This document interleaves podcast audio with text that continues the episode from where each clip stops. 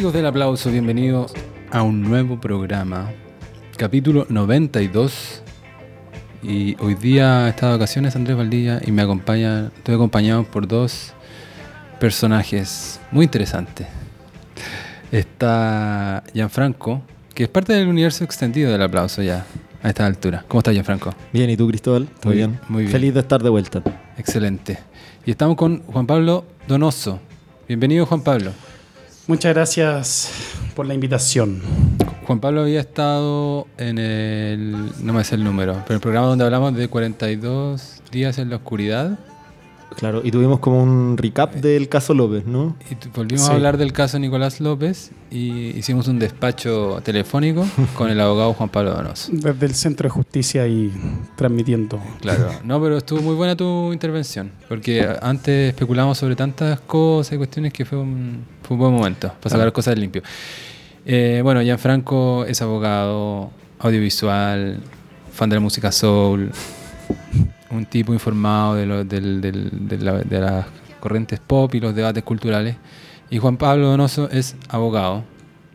Y, está, y están los dos acá, hoy día, para esta cuestión que se me ocurrió a mí, hablar de masculinidad.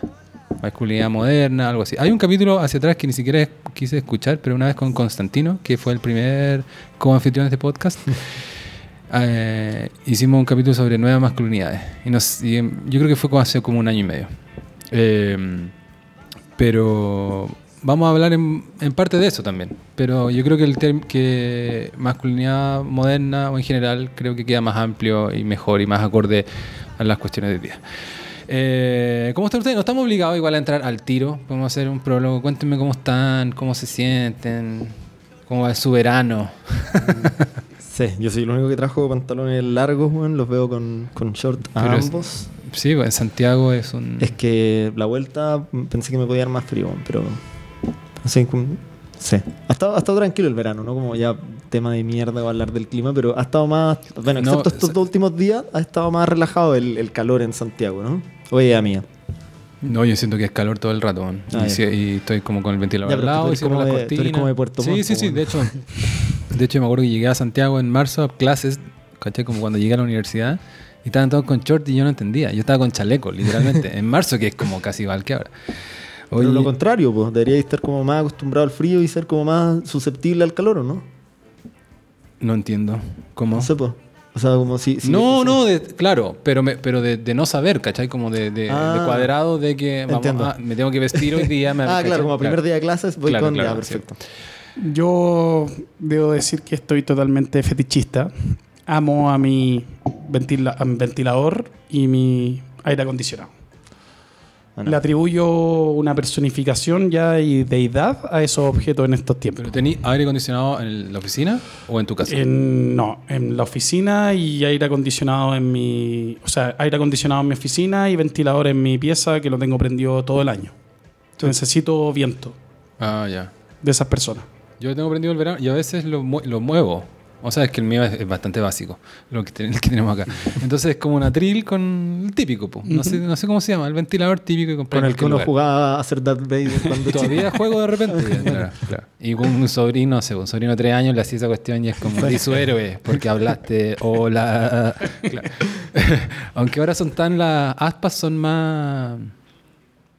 Hay como ingeniero en prevención de riesgo metido Eh, ahí, entonces claro. las aspas no son tan brígidas como antes. Ah. Entonces no, el sonido, el, el efecto metálico no se cacha tanto. Bueno, y a veces lo, claro, lo ando trasladando, ¿cachai? Como...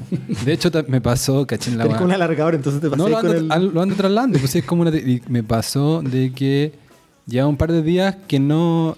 Mi excusa para no ordenar la cocina y terminar de lavar todo era que en verdad en la cocina hace mucho calor. Porque justo le llega no sé qué. Entonces ya un día agarré el ventilador y lo puse en la puerta de la cocina y ahí realmente hice la cocina. Ah, mira. Ya. Oye, mi cuestión favorita del verano sí es eh, la fruta. Totalmente de acuerdo. Eh, ¿Cuál es tu fruta favorita? no, pero no estoy, es para, no es para nada algo retórico ni de relleno ni nada, pero en verdad es que aparte llevo como una semana casi que comiendo todos los días o melón o sandía. Ah, Sí. pero está ahí en esa, en las frutas grandes, ¿no? Sí. No eres de fruta chica, no eres de, eh, no sé, guinda, cereza. Sí, ¿Sí? es que sí, pero, pero me, me da la impresión, quizás me equivoco, que cuando parte el verano hay más cereza y frutilla y ya como en pleno verano, ¿cachai? Como ahora que estamos entrando, vamos a entrar a febrero, no se ve tanto. No sé, quizás me equivoco. Eh, pero yo encuentro una cuestión increíble la sandía y el melón. Pero ¿sabéis lo que siento que ha estado ausente este verano, por lo menos de las góndolas del supermercado? Damasco. El damasco es mi fruta ¿Y de es verano. fruta de verano? Sí, pues el damasco Ah, es muy ya. fruta de verano. Es Para que mí es no- como durazno y el damasco es como la, el- el- o sea, es como la. Pepsi del- de la Coca-Cola que es el durazno. ¿cachai? Como lo, que, lo que comís cuando no hay durazno es como un damasquito. Pero para mí me gusta más el damasco. Claro. Eh, y después también se mezclan con las que llegan un poquito en marzo, se empiezan a adelantar, como los- las moras y esas cosas. Sí. Pero yo no la tengo tan asociada al verano. Pero es que pasa que el, como hoy día es todo... Hay frigorífico y cosas así también, como que uno se pierde la noción. Pero Sí. lo que es difícil perder la noción para mí es con el melón Y sus variedades. Eh, No, y el tomate. Y el tomate. Cla- que y también- claro, el técnicamente tomate. también es una fruta y llega muy bueno en esta temporada. De hecho, yo solo como tomate crudo en, en verano, no como tomate crudo en. no- hay tomate de tarro, no sé, como. Y sandía con harina tostada. No, no Oye, bueno para- es, buenísima. Es yo buenísima. no sé, yo no, no, no logro, no logran conjugar parece esos dos conceptos. No, Como- pero yo no lo hago en la ciudad, pero para mí es como del campo, ¿cachai? Claro. Y como los recuerdos en más, en, quizás en un lugar donde es caluroso, pero no tanto como acá. Eh, Y la humita, perdona. iba a decir- La humita es muy veraniega, Sí, pero no... ¿No te gusta? es rica. Sí, no, no, no he comprado, no he hecho y no soy tan fan. Sí, pero, pero me, me hiciste acordar que no he comido esta temporada. No es que hay gente de repente que anda arrastrando como, uy, se acaba el Yo, yo tengo, no como... yo tengo un proveedor de humitas. Yo no, era, yo no era fanático de las humitas, pero tengo un proveedor de humitas muy bueno. Ah, ya, ahí tienes que pasar el dato. Y hay una Venezuela, hay una ahora, ahora que ha llegado, ¿no es cierto? Olas de inmigración, la cachapa, no sé si la conocen, que es como una especie de humita, pero en versión venezolana, con queso rallado ranchero. Ah, Buenísimo, ya. muy bueno. Yo una vez fui a Colombia y eran buenos para eso, como para Ujú. cuadras del- con choclo y queso. Les encanta. Así que Mira. eso. Ya. Chapa. Oye, no sé por dónde le entramos a este tema, pero es un tema como yo mandé, mm, les mandé eh, eh, un correo para mandarle unos links pa- o para mencionarle algunos nombres y personajes que han sonado en el último tiempo. Es un tema que no siento para nada forzado porque sale, aparece todo el tiempo, sobre todo sobre todo si uno es un poquito más curioso, no, hay que ser como un intelectual, pero curioso de los debates culturales y cosas que se dan cuando, los, cuando se habla a veces con la misma seriedad de la política, pero un poquito más hacia afuera, no sobre políticas públicas ni cosas así, sino como de cultura, de género, de roles de las personas, de cambio de la sociedad. Es una cuestión que está sonando hace mucho tiempo. Y que es que la masculinidad supuestamente estaría en crisis o estaría revisándose y en buena parte por, em, siento yo, no he hecho una investigación tan exhaustiva, pero por en respuesta a lo que ha planteado como el feminismo, que entró muy fuerte estos últimos cinco años. Em, de repente díganme su primer pensamiento y vemos por dónde vamos bajando. Eh, bueno, para mí personalmente es un temón. Y un buen tema. eh, es un buen tema mm, partir eh, conceptualizando igual el concepto de hombre. Para mí creo que igual es necesario y está bueno eh, por, lo menos responder y situarse en ese, en ese rol o en esa, de alguna otra forma, construcción o incluso estatus biológico.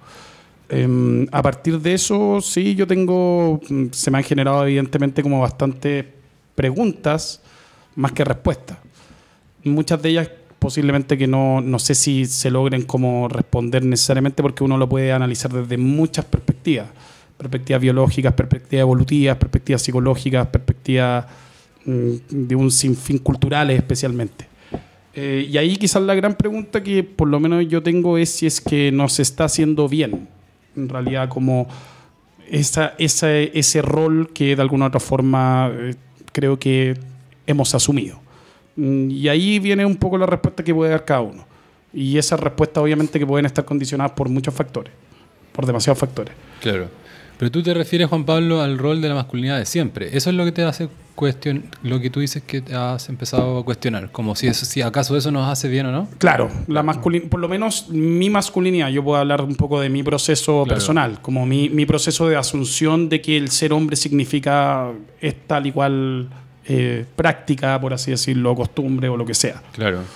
Y lo que está por debajo de eso también es como también una idea nueva que todos como que chocamos con ella en un momento en el- o, o nos encontramos con ella, ¿no? Eh, lo digo sin eh, valoración, de que heredamos una masculinidad que es un constructo social y que eh, sería negativa. Así se, así o sería en buena parte negativa. Así se como valora hoy día. Y lo que tú dices, Juan Pablo, eh, yo creo que harta gente está familiarizada con eso, pero lo que se está más hablando hoy día, casi que es como se da por sentado lo que tú estás diciendo de que, claro, de que heredamos es la masculinidad tradicional y lo de ahora es la respuesta a la masculinidad. Entonces yo me encuentro todo el rato con eso, con la respuesta a la masculinidad. Entonces como la... eh, revistas de hombre que antes eran de tal manera, ahora te empiezan a decir, el, el, eh, no sé, pues, hay otra manera de ser hombre. El que- decálogo, así por así decirlo. Claro, o que la masculinidad sería derechamente. La masculinidad de toda la vida sería derechamente tóxica y habría que acabar con ella. Eh, y ahí hay de todo, pues, hay hasta cuestiones en, la cultura popular, o hay cosas más serias. Lo más como dentro, para ver, para, para ejemplificar en algo como que ha llegado eh, a nivel de política pública incluso, o recomendaciones de política pública, es un como documento que mm, hizo la Asociación de Psicólogos de Estados Unidos, creo que es la APA, donde ah, hicieron como una carta sobre la, masculinidad tóxica. Y, y generó todo un debate porque eh, para mucha gente, y quizás ahí yo me incluyo, eh, la, masculinidad tradicional tiene un montón de cuestiones positivas y no y como querer dejar, ¿cachai? Querer como eh, achacarle un montón de problemas contemporáneos no me parece demasiado justo. Y también porque veo que la respuesta no, no, me, no me parece tan convincente. Y ahí lo que es, y ahí Perdona, ¿qué, qué respuesta no te la respuesta como, claro, es buena pregunta, pero como las nuevas masculinidades. Eso. Ah, Ese es el concepto Ya, de que ha, Ah. que ha surgido también en el último tiempo. Yo creo que algo podemos explicarlo, pero yo creo que cualquiera está medio enchufado porque me ha llegado a mí por grupos de WhatsApp de amigos que ni siquiera son tan curiosos de esto, pero de repente que le sacan un pantallazo a algo un- y, y- y como eh, un poco en tono de reírse o miren qué, qué curioso esto, de que hay un taller como para aprender una nueva masculinidad, eh, qué sé yo. ¿Qué querías decir Claro. tú, Gianfranco?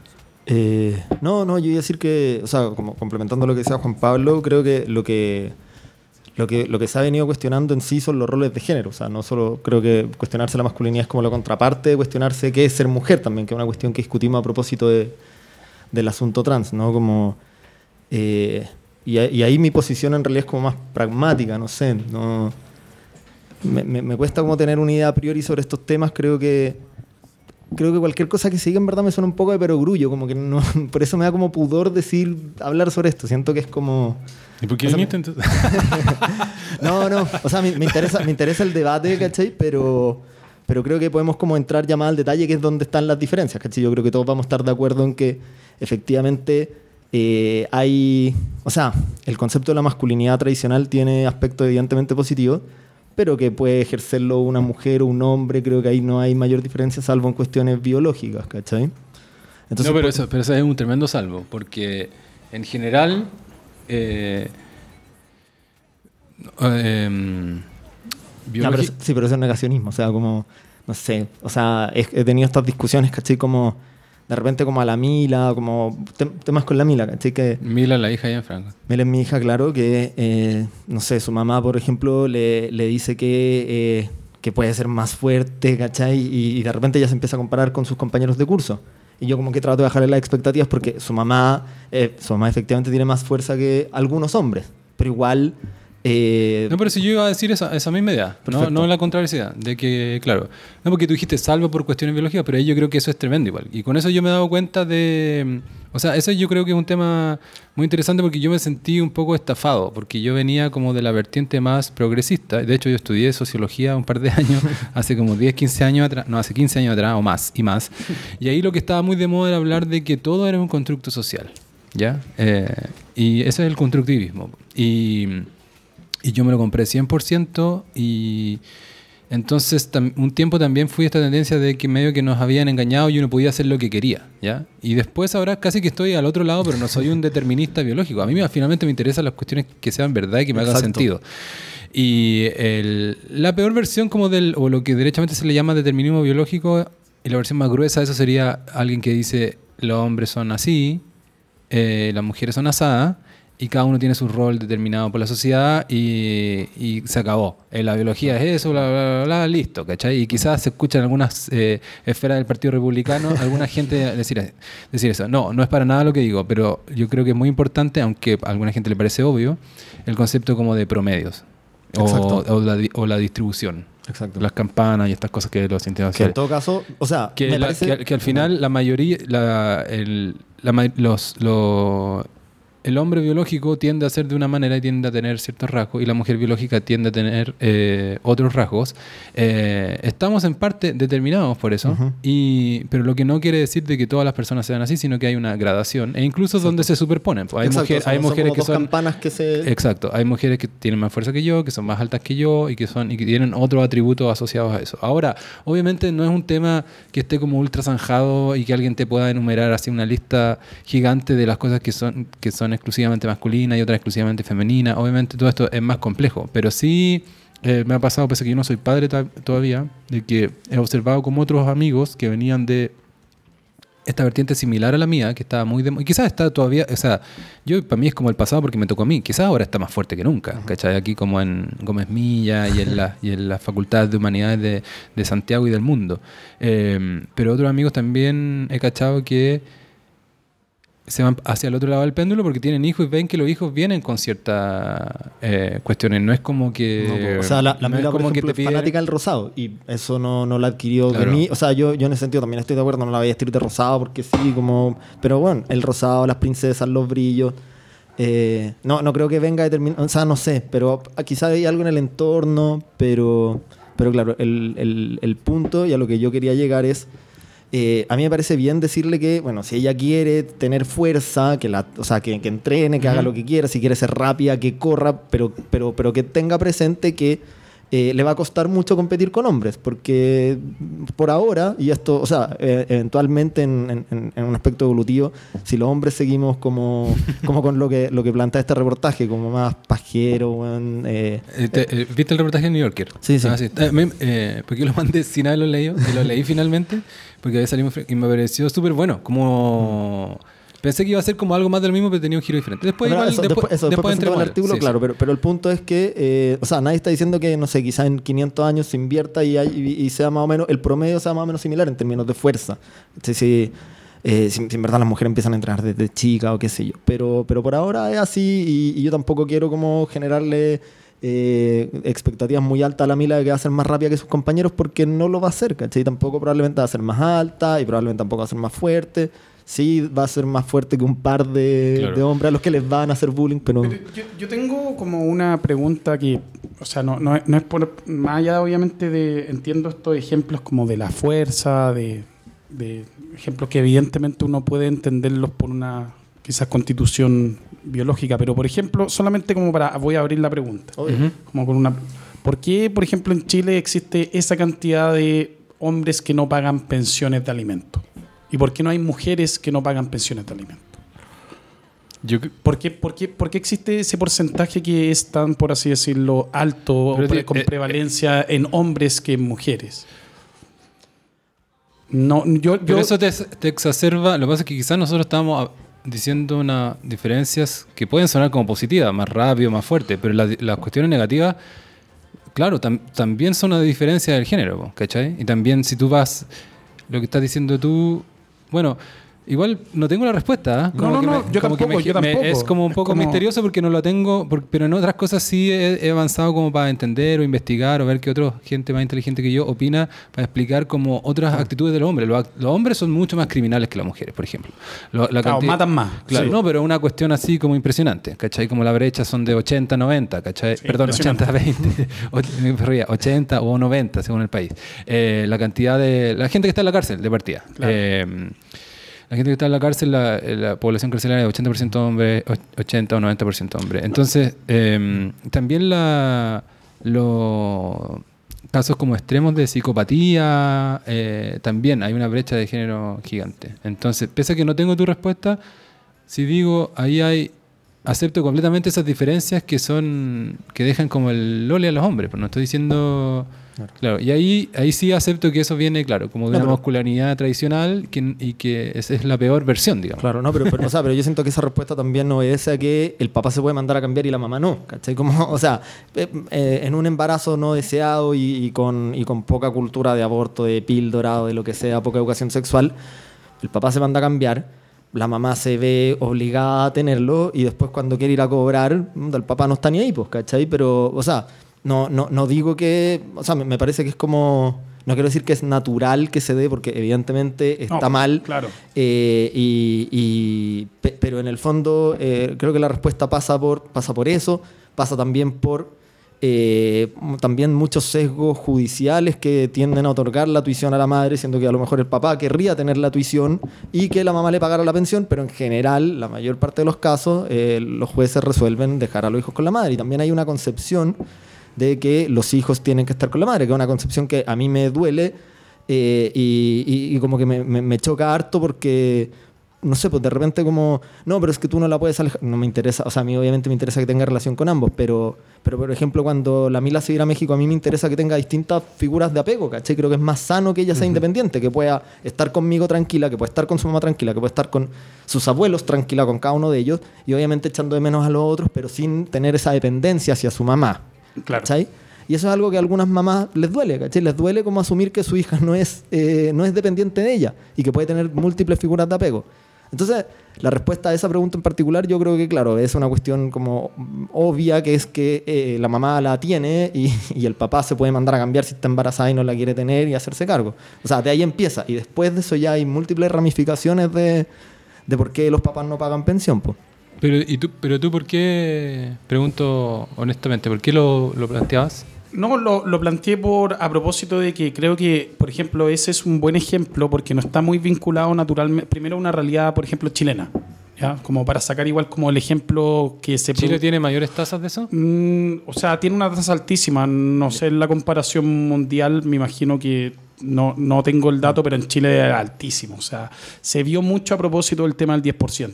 Y de París, sí. Y de París sí también. Claro, no, el Como que 10% fue lo del fuertísimo. 10% generó ahí como la visibilización de una realidad que requería una política pública que fue genial, que, que permitió de alguna u otra forma, eh, fue muy divertido, a mí me llegaron muchos cagüines de, de como entre potenciales clientes, padres eh, y madres también, que era como un poco los arreglos que existían por atrás para, para que pudieran sacar la ¿A ti te, te tocan litigar ese tipo de juicios? De- no, no principalmente, pero sí asesorar de repente, oye, cómo hacerlo, arréglate esto, Claro. como no te, no te tampoco aparecete un rato. Eh, llega un acuerdo por último como el de Parisi, que creo que los hijos van a tener 50 años para recibir completamente su pensión. ¿Ese es Eh, el acuerdo? Sí, pues hasta los 50 años Yo los hijos ahí... en el caso de París sí no me metí. Yo asumí... Y quizás en algún momento dije, quizás debería investigar porque es tanto a veces la, la, la reacción automática en contra de eso que a veces digo, quizás tiene mérito lo que está diciendo. Bueno, pero finalmente no lo hice. Entonces no tengo idea de si tenía mérito su defensa o no. No, no he visto el, el acuerdo propiamente tal, porque aparte son causas de familia que son eh, no son públicas, eh, pero sí trascendió de que llegaron hasta que cumplieron 50 años. Como ese era como el acuerdo. Pero no entiendo. ¿Cómo el hijo va, Va a tener que plata? pagar, claro, van a tener que pagar. Ahora tú tienes, por la nueva ley, tú tienes la posibilidad de hacer un pa- para entrar a Chile específicamente, porque hay- se generó una nueva, una serie de medidas que te que de alguna otra forma buscan incentivar las mayores posibilidades para cumplir con los alimentos. Y en el caso de Parisi, eh, la posibilidad de entrar a Chile implicó llegar a una especie de acuerdo, ¿Ya? ya de pago en cuotas. Y las cuotas van a ser hasta que los hijos cumplan 50 años. Ya se va a tener que pagar, por, por así decirlo, no sé, si debía creo que 200 millones de pesos, va a tener que pagar, no sé. A la eh, madre. A los hijos. A los hijos. Qué, qué curioso. Sí, a los hijos. A los Que hijos está bueno. que pagar. O sea, yo, O sea, son las obligaciones naturales que No, tiene, pero, tiene pero en el fondo padre. es porque lo transformaron en, un- en cuotas nomás. Porque, porque la Porque obligación... no podía pagar. Claro, porque Él. la obligación era pagarlo en, en los años de su crianza. Claro, Claro, claro. entiendo. Era eso.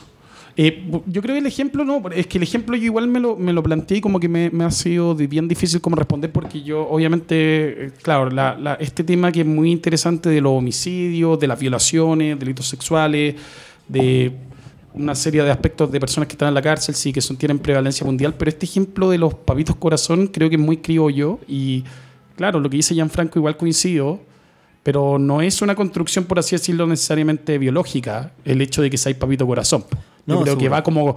O no. sea, hay una cultura de la irresponsabilidad paternal, ¿cachai? Que está más arraigada y que puede ser, pero, pero cómo empieza viene de que el papá se puede mandar a cambiar Claro. y la mamá no. Y, o sea, y de eso, o sea, el- por algo el judaísmo se transmite por la madre, pues porque Y- uno sabe quién es la mamá, pero no sabe quién es el papá. Yo creo que algo tribal también. Puede haber algo que efectivamente, no sé si, mm, bueno, igual acá no, no, no sé nada de antropología, pero sí alguna vez creo que leí que efectivamente la, la facultad cazadora era más vinculada a los hombres.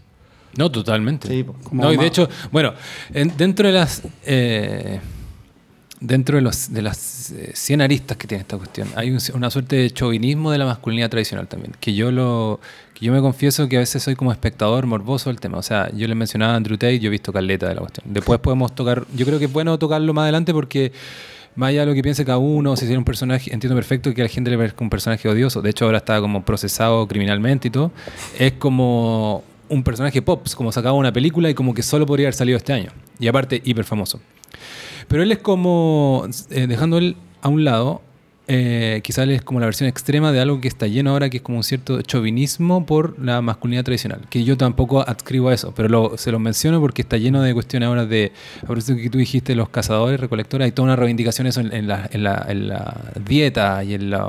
Paleo, la dieta paleo. Claro, la dieta paleo, qué sé yo. Y de hecho hay un, el principal, lo voy a googlear para decirlo, el, pero no lo, tengo, no, no lo tengo en mi cabeza, el principal defensor de la dieta paleo o, o de centrada en la carne eh, eh, y que escribió un libro, el, el libro se llama de, de Paleo Manifiesto, su próximo libro iba a ser sobre la masculinidad, porque había Mm. visto que, ¿cachai? El hombre hoy día es muy soft y mucho beta mail, qué sé yo. Entonces está lleno de cuestiones así y hay, y hay cosas que, que son... Eh, bueno, yo diría que lo- el factor común es como esa suerte de chauvinismo, de reivindicarla. Y en eso hay cuestiones que son simpáticas, hay, tipos que eh, se lo toman más en serio y, y- y- y le, le- más sustancia, y hay cuestiones que son derechamente ridículas. Y hay un caso como, no sé si ustedes están al tanto, pero en internet de un tipo que se llama de Liver King. ¿Le suena? Ah, sí, sí, sí, No, sí. no. Que resultó ser un poco fraude. Expliquémosle un poco a, a Juan Pablo y al público. Él Era un tipo que resultaba que comía ya no solo solo carne. ¿eh? O sea, paleo, de partida hay que ser justo con los paleos. Paleo no es solo carne. Es como, como, se comi- como comían los cazadores y recolectores en la época del paleo indio, supongo, de ahí viene. Y que comían, claro, lo que cazaban, que era carne, y después... eh, fruto, Fruto, claro, frutos que fruta, recojan. que- claro, por ahí tampoco con los, car- carbohidratos y qué sé yo. Entonces, claro, no es, no es, una, no es la dieta del león, porque existe también es como la de solo carne. Y que, y que creo que al 99.5% O sea, de la población... la dieta del león me suena como la del lagarto. como que- No, no, pero de verdad, de- la dieta del león se llama... la- que, hay gente que por condiciones de salud le, le funciona. Ah, pero para el resto es como pura diarrea. Eh, bueno, entonces ya, palio es, es un poquito extrema, pero igual tiene su equilibrio. Y después salió este compadre que, so- que comía hígado y crudo. Ah, sí. ¿Ya? Sí. Ah, ¿lo viste? No, ¿Te vi el video, Ah, como claro. vi el video comiendo. Liver King. sí. Y un tipo que parece como... no, hipertrofiado así. vikingo, ¿no? Como un vikingo. Claro, no como, como en los- cuando cuando chico los monitos veía como el, hombre de las cavernas, Sí. como una cuestión así, ya, mucha barba y ya y como un 12 pack y todo así perfecto y supuestamente todo por eso. Y iba y fue a los podcasts, todo esto en Estados Unidos, los podcasts más famosos o video podcast como a llevaba con su, su ayudante unas tablas de liver, ¿cachai? De hígado crudo y hacía comer, ¿cachai? A la ¿Fue a gente ahí mismo. No, no fue a. Rogan, pero fue a otros como de youtubers así, sobre todo más como de la cultura de los youtubers. Ya, perfecto. y, y todos como que lo celebraban como este personaje y también el tipo más encima como que empezó a transmitir su vida por Instagram y por YouTube y su familia y los niños comiendo como carne cruda y qué sé yo. Pero en paralelo, si al final todo esto, al final la plata ta- ta- atraviesa todos estos temas, él tenía una eh, un negocio de suplementos. Entonces te decía como, mira, esto es obviamente lo mejor, pero si tú te da asco, qué sé yo, aquí te vendo el, ¿cachai? Mi producto, unos tarritos bien bonitos, la, el, el hígado, ¿cachai? En seco, que es como que se lo echáis un batido, qué sé yo. Ya, y bueno, ¿qué pasó y, y por qué ahora está como caído totalmente en desgracia? Es porque descubrieron que usaba esteroides. Y que todo su físico ya andaba todo el rato prácticamente en pelota, solo con un short. Era, se, se filtró una lista, ¿cachai? Como muy generosa, como un mail con su médico, con su médico. ¿Cómo se llama los expertos en, en hormonas? Endocrinólogo. Eh, Claro, como con un endocrinólogo que le, le recetaba weón, un cóctel gigante de cuestiones. Entonces, como que fue como, ya, oye, la estafa, qué sé yo. Pero bueno. Pero eh, es- ah, me quiero colgar porque, claro, esos son ejemplos como medio rancios de, de, de esta eh, chauvinismo que le decís tú, pero, pero yo creo que hay un ejemplo como muy lindo de nostalgia por esa masculinidad tradicional que está en Once Upon a Time in Hollywood. No me acuerdo si lo comentamos en el aire o fuera del aire. Como el personaje de Brad Pitt. Que es como este, un poco. po. es como este macho que al principio de la película parte como, oye, no lloría enfrente a los mexicanos. Es posiblemente un femicida, ¿cachai? Es un tipo que se saca la polera y se, y se pone a arreglar el techo, como que cacha de carpintería, cacha de... Casi pedófilo igual, ¿o no? Cuando lleva la... No, cuando No, no, pero- No, pero, tiene, pero tiene una un escala, poco- tiene una no es escala de valores. Es como, no, pues yo, yo siento que es todo lo contrario, es como tratando de salvarla, medio como Travis Bickle, ¿cachai? Como, que después po- podríamos hablar eso, ¿no? Como, como estas películas, El Club de la Pelea, Taxi Driver, eh, el Lobo de Wall Street, han sido como, no, son películas para incels, ¿cachai? Pero, pero en el caso de Once Upon a Time in Hollywood, yo siento que es lindo lo que hace Tarantino de tratar de rescatar esta masculinidad que él vio en las películas de vaqueros, que vio como en, en las películas de los héroes de acción de los 70, ¿cachai? Que, Mm. Y siento que hay un ejercicio de nostalgia muy lindo, como no solo de, bueno, no solo de Los Ángeles de los 70 eh, y el cine de los 70, sino también de esa nueva masculinidad, que ahí te das cuenta que, claro, tiene, tiene sus weas, pero, pero el personaje, o sea, tiene una cantidad de virtudes tremendas, muchos valores, eh, y, y no sé si se, no sé si se ha hablado tanto y se ha profundizado tanto en ese personaje. No, yo estoy de acuerdo 100% contigo. Y de hecho, claro, como todo hoy día en internet, sobre todo es todo tan estridente y están como dos bandos y todo muy tribal. claro. A veces literalmente parece que es como Liver King contra el, el- alguien como la el más exagerado de ilusión viril, ¿cachai? O de, o de alguna de estas cuestiones, ¿cachai? Y esas son las opciones. Pero al final, como hay una cuestión al medio que es más que yo creo que es más razonable y con, la- y con lo que la gente se puede identificar. Eh, a propósito de masculinidad, Juan Pablo, no se me va a pasar una cerveza, por favor. ¿Cuál? la única que queda, la La- negra. Eso, muchas gracias. Eh, Esto es la abrigo. sí. Oye, no, pero lo del, lo del Liver King, claro, es salió en la noticia y todo eso no por la masculinidad, sino por lo ridículo. Pero claro, al final era una- uno de estos hueones que está lleno ahora. Y yo también me empiezo, eh, también veo a veces como por para ver temas para el podcast, eh, o quizás en la época de Constantino lo orientábamos, este mismo podcast lo orientábamos como a tratar de dar como consejos de cosas de propias de los hombres. Y por eso como que todavía en Instagram y en los reels y toda esa cultura de reels que no tenéis que que medio que si no la cortáis seguís viendo de por vida un montón de weas, ¿cachai? Entonces yo, pese que, tengo el, no sé, ya estoy como pasado en edad, igual sigo viendo como hartos reels de weones que aconsejan a, a cabros más chicos de cómo navegar el mundo de la cita y cómo, cómo mejorar como hombre.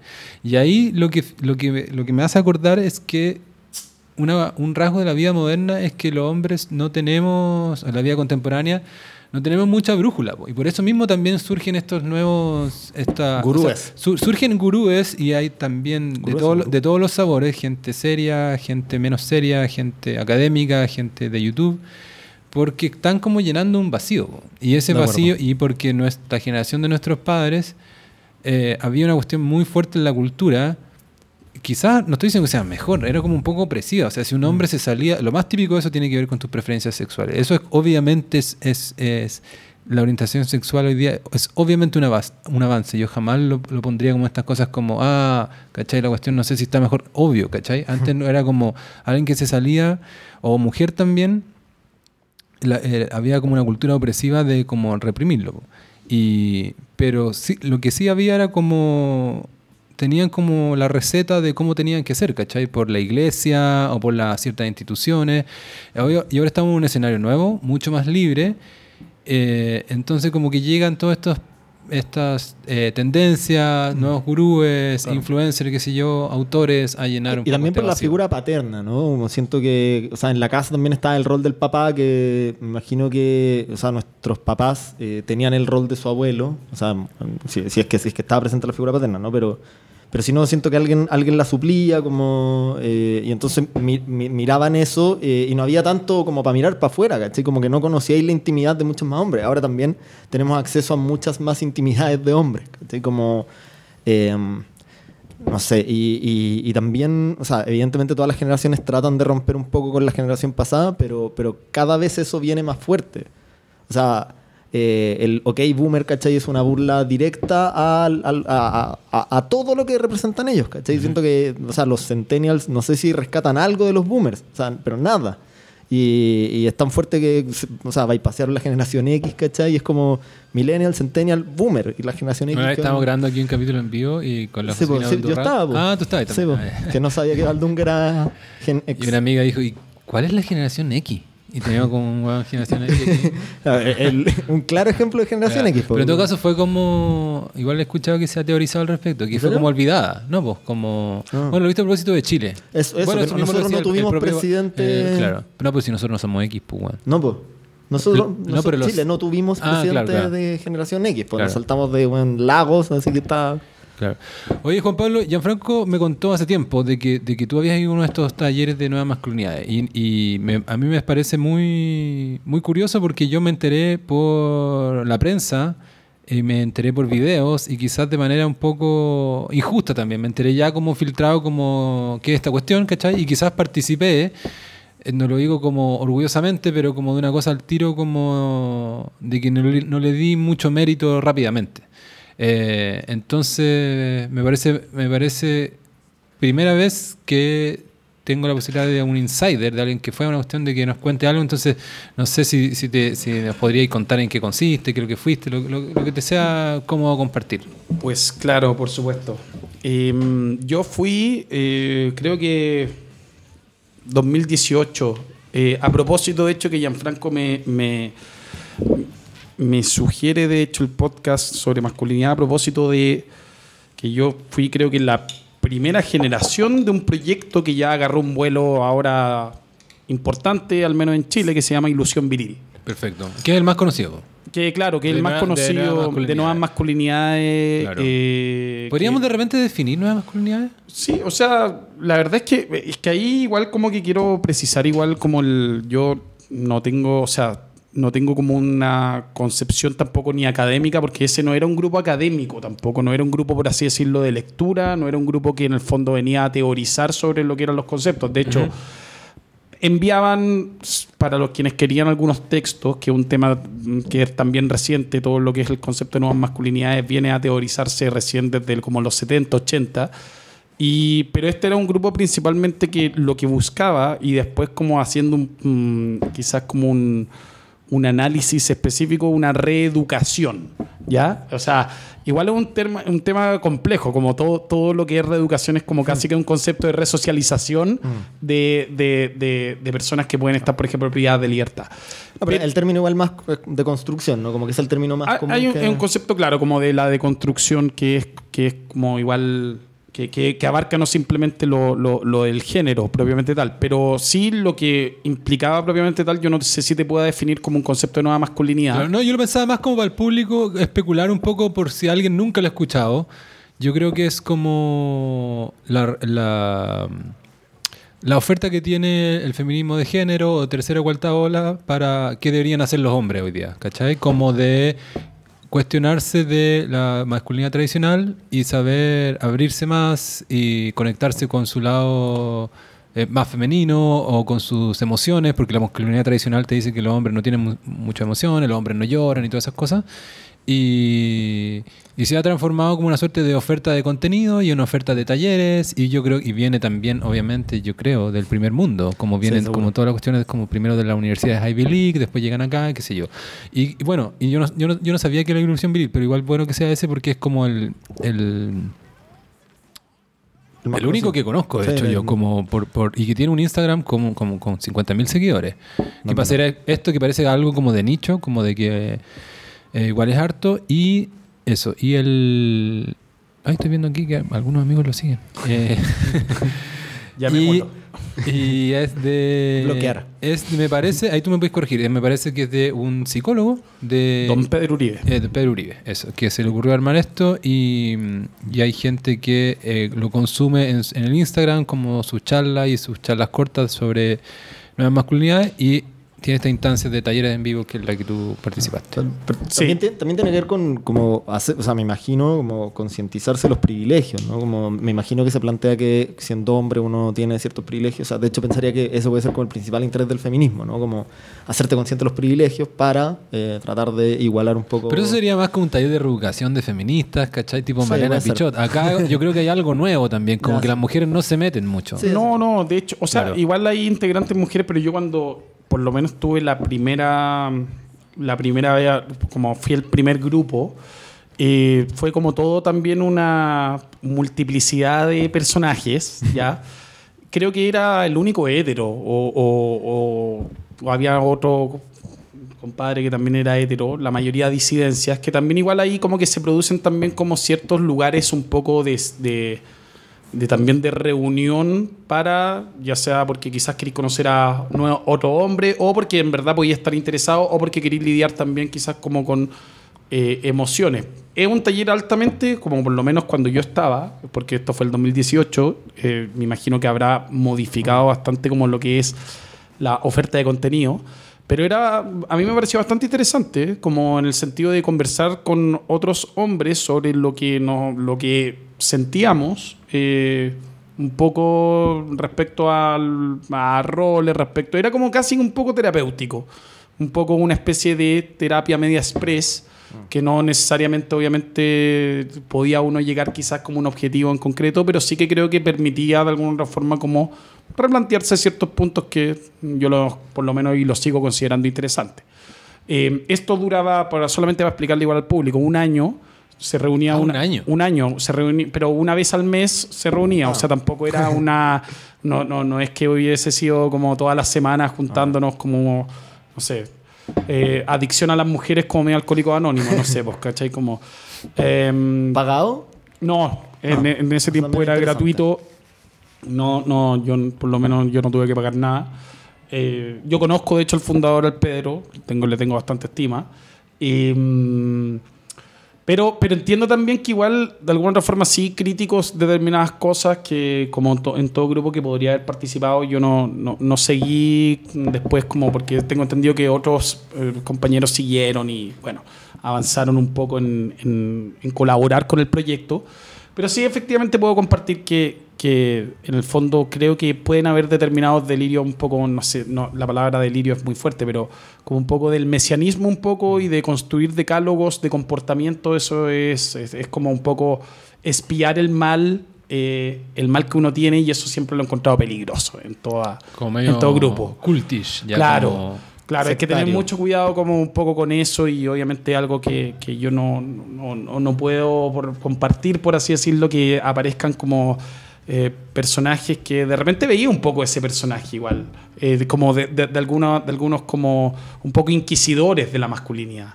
O inquisidores de la heterosexualidad, o inquisidores de como un Como poco. libérate de del- esto que, de Claro, este yugo que como- es mentira. Claro, como date cuenta de que siempre has vivido en la opresión, pero, bueno, pero lo que pasa es que, claro, ese es como un discurso como un poco la opresión en qué. Porque ahí viene un poco como todo lo que tú, agarra un poco lo que tú decías de este como constructo de opresión. Sí, pero puta, igual uno, no es- uno igual es un ser humano que bueno, busca también, no- nunca se va a liberar de la opresión, por así decirlo. Vive dentro de la opresión tra- y trabaja en base a la opresión.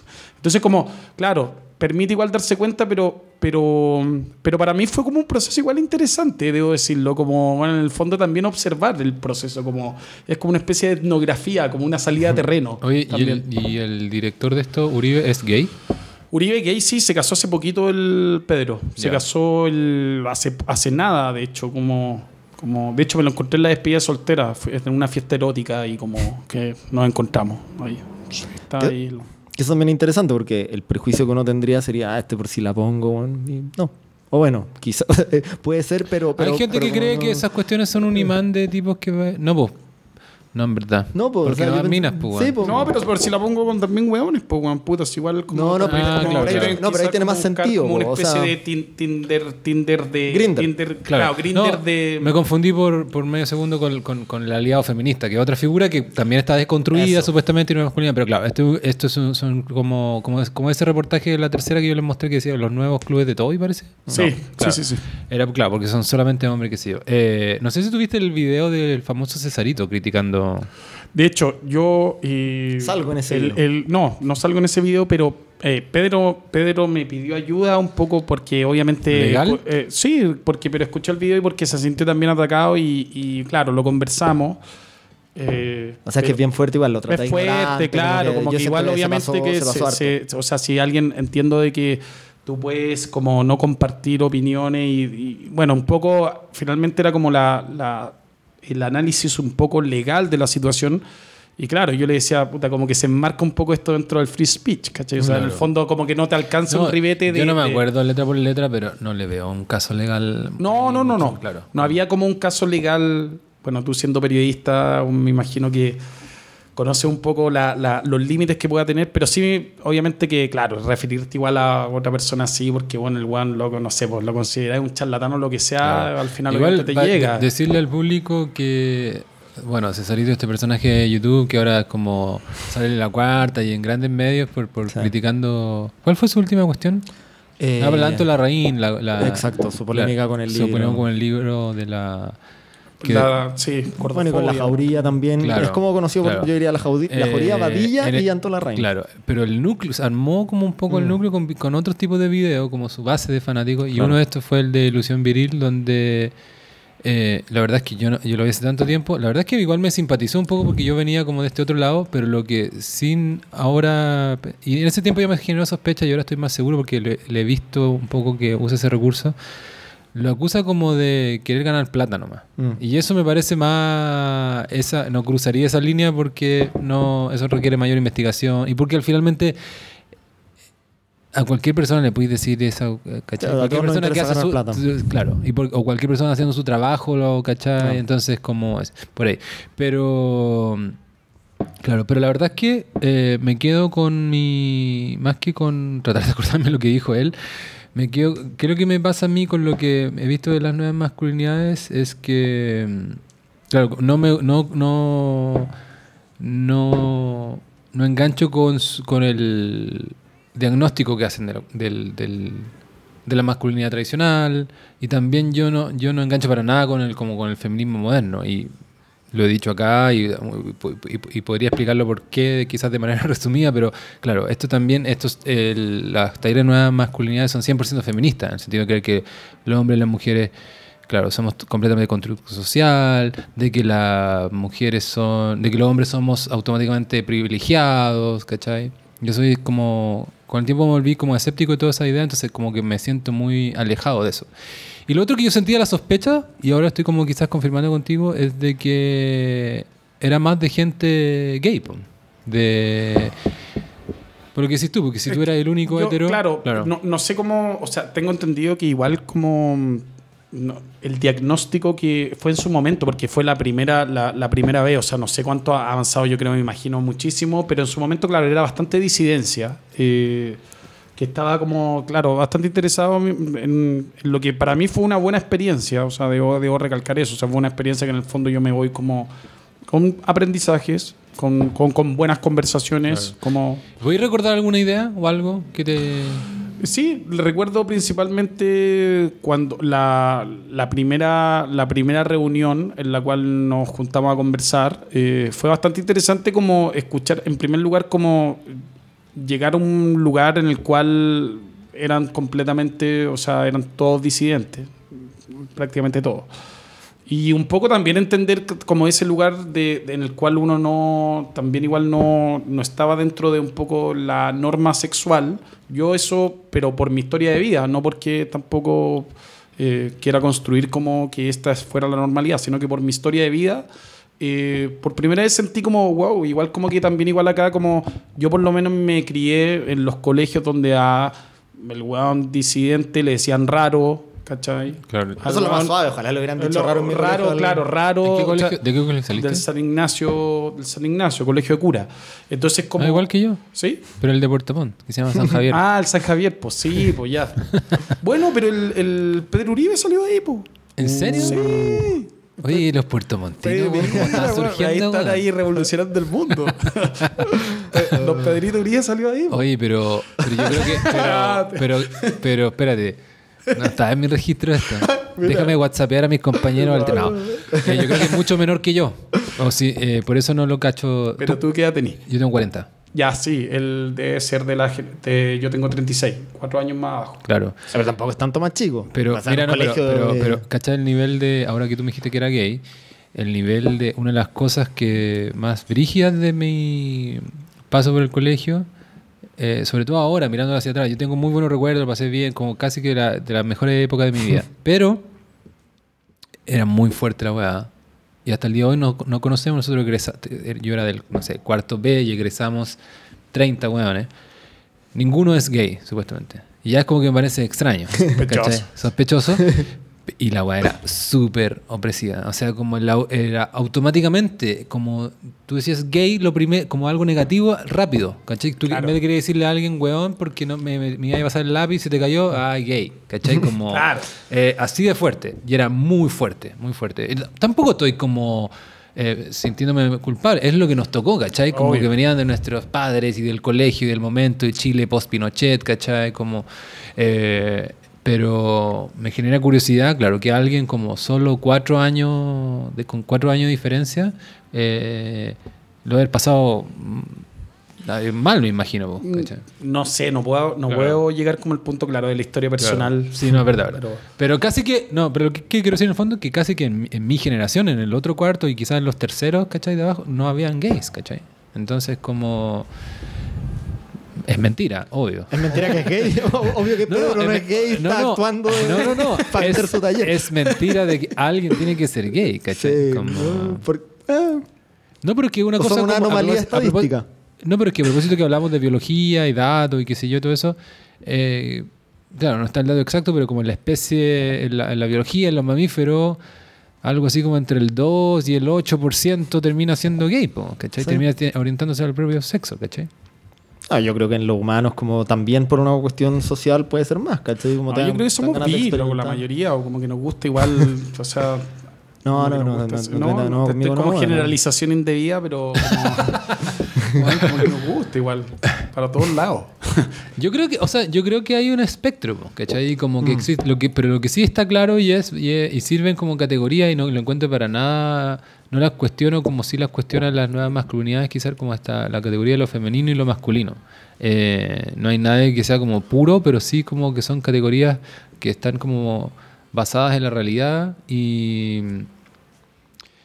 Y Es que yo, creo que, todos estamos como un poco al medio, ¿cachai? Eh, Es que es interesante como verlo así, como que no so- o sea, lo masculino y lo femenino no son prescriptivas, ¿cachai? No te dicen cómo deberían ser, sino son descriptivas, ¿cachai? O sea, des- y describen un promedio, describen una mayoría, y obviamente como cualquier concepto puede ir cambiando, o sea, puede ir mutando el significado. ujú. Pero, o sea, creo que eso está pasando en realidad. Y lo hablamos también a propósito de lo trans, ¿cachai? Como si un hombre se quiere maquillar y si un hombre quiere usar falda, está como que siento que nadie tendría por qué oponerse a eso. eh, y uno puede decir Pero que... igual tenemos que ser eh, sinceros. Esa cuestión, como que igual no, no, no, no- no estamos preparados para eso. po. Imagínate que tu papá llegara así. O sea, lo encontraría extraño a estas alturas, pero tampoco me... O sea, digo como... Por eso decía que mi visión es como más pragmática, como cuál sería el problema de que llegara... O sea, mi abuelo a sus 95 años le sacaría la chucha a mi papá si mi papá llega con maquillaje. Pero fuera de eso, como... No sé. Claro. Bueno, porque el tema de trans es como otra cuestión ya. Sí, no, no, no, claro, pero, pero, pero, pero a lo que voy es que, eh, o sea, que hay, hay, o sea, es, es otra cuestión, pero también tiene que ver con eh, los, o sea, mucho siento con los roles de género. Claro. como- No, no, sí, está completamente relacionado. Pero siento que es como una.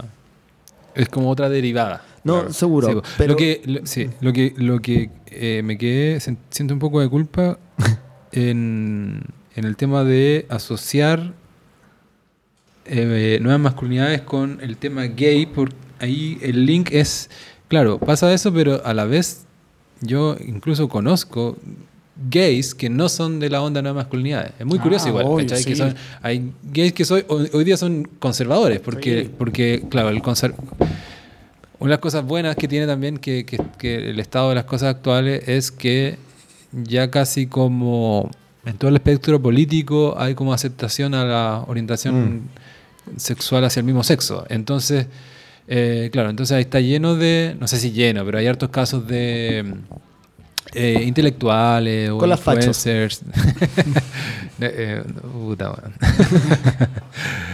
No, no, pero gente que, que no iría a una cuestión de nuevas masculinidades, ¿cachai? Pero- como algunos gay, o que serían críticos. O sea, en el fondo no tienes que ser gay como para sintonizar con eso, no tiene, claro. No, pero, pero, pero, pero es razón. O sea, de hecho, el, el- el primer amigo que salió del closet con- conmigo, o sea, que me contó que era gay, eh, puta, él, eh, cuando, o sea, fue la primera vez que yo tuve la, la oportunidad de preguntarle a alguien como detalles que uno tiene curiosidad, como saber cómo empieza esto, como algo tan ajeno a uno.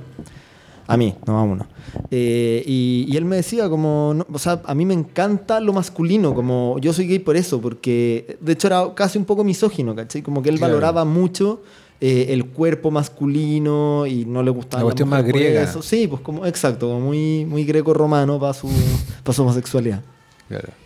Entonces, de repente, claro, también tiene sentido, como si, si, si de repente, o sea, si tú decís, ah, soy gay, me gustan los hombres, y de repente Sí, po. los hombres ya no son hombres, entonces, bueno, ¿qué chucha soy? Sí, po. Bueno, Louis C.K. tiene un chiste muy bueno al respecto. Eh, ¿Te acordáis o no, Gianfranco? Algo, pero no el detalle. Es como el de las mujeres. Ah, no. No, es que tiene mucho que ver con Gervais, esto. ¿Tú cachai, Juan Pablo Louis C.K.? No. Es un comediante. Que se masturba enfrente. Sí. Pero si seguía, funado. si seguía Gianfranco, quizás lo tenéis silenciado, weón. Este weón, la mitad de lo que sube es Woody Allen y... No, ya no. Ha, ha cambiado el contenido. Luis- No, Luis C.K. es un comediante gringo de stand-up y como y que la lleva igual en general, pero la lleva en especial quizás en gente como yo, Gianfranco, como, claro, que no es completamente progre y, y, bueno. Aparte de ser muy talentoso, bueno, es como, el que pasa es que representa muchas cosas de hoy en día. Es muy talentoso, stand-up, está funado, un montón de cosas. Pero bueno, ¿Está funado por masturbarse frente al público? No, no enfrente, no enfrente, o sea, Ah. no en frente de otras mujeres con un consentimiento otorgado de forma particular, como dudosa, ¿cachai? Ya. Como había una relación de jerarquía, supuestamente, eh, entre él y las mujeres a las que les preguntaba si podía masturbarse. eh, y como él era un comediante admirado y ellas en algunos casos eran fans, en el caso que yo encuentro más border, ¿cachai? Como más legítimo como caso, eh, alguien que trabajaba con él.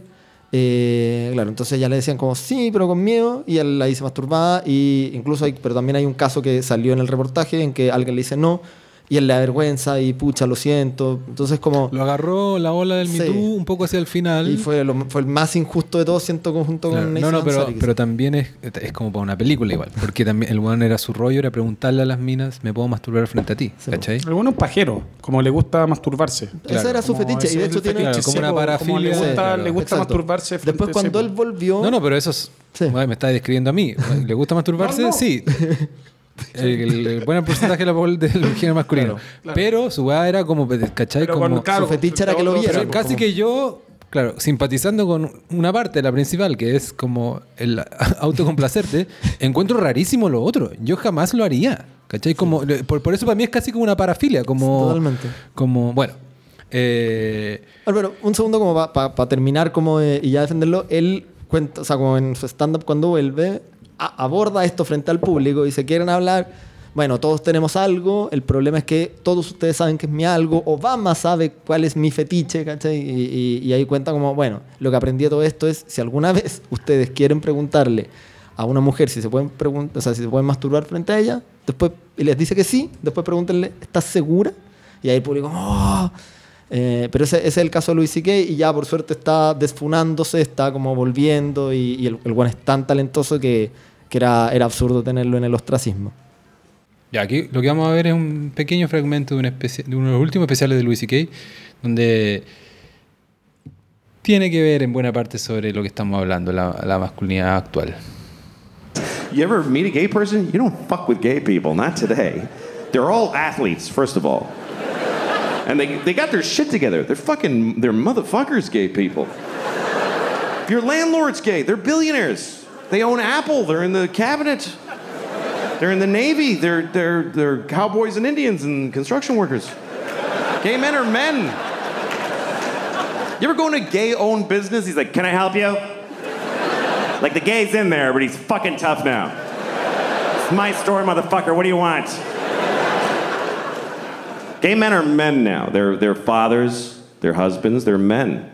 Today's heterosexual men are faggots. I don't know how that happened. And uh, but they're fags.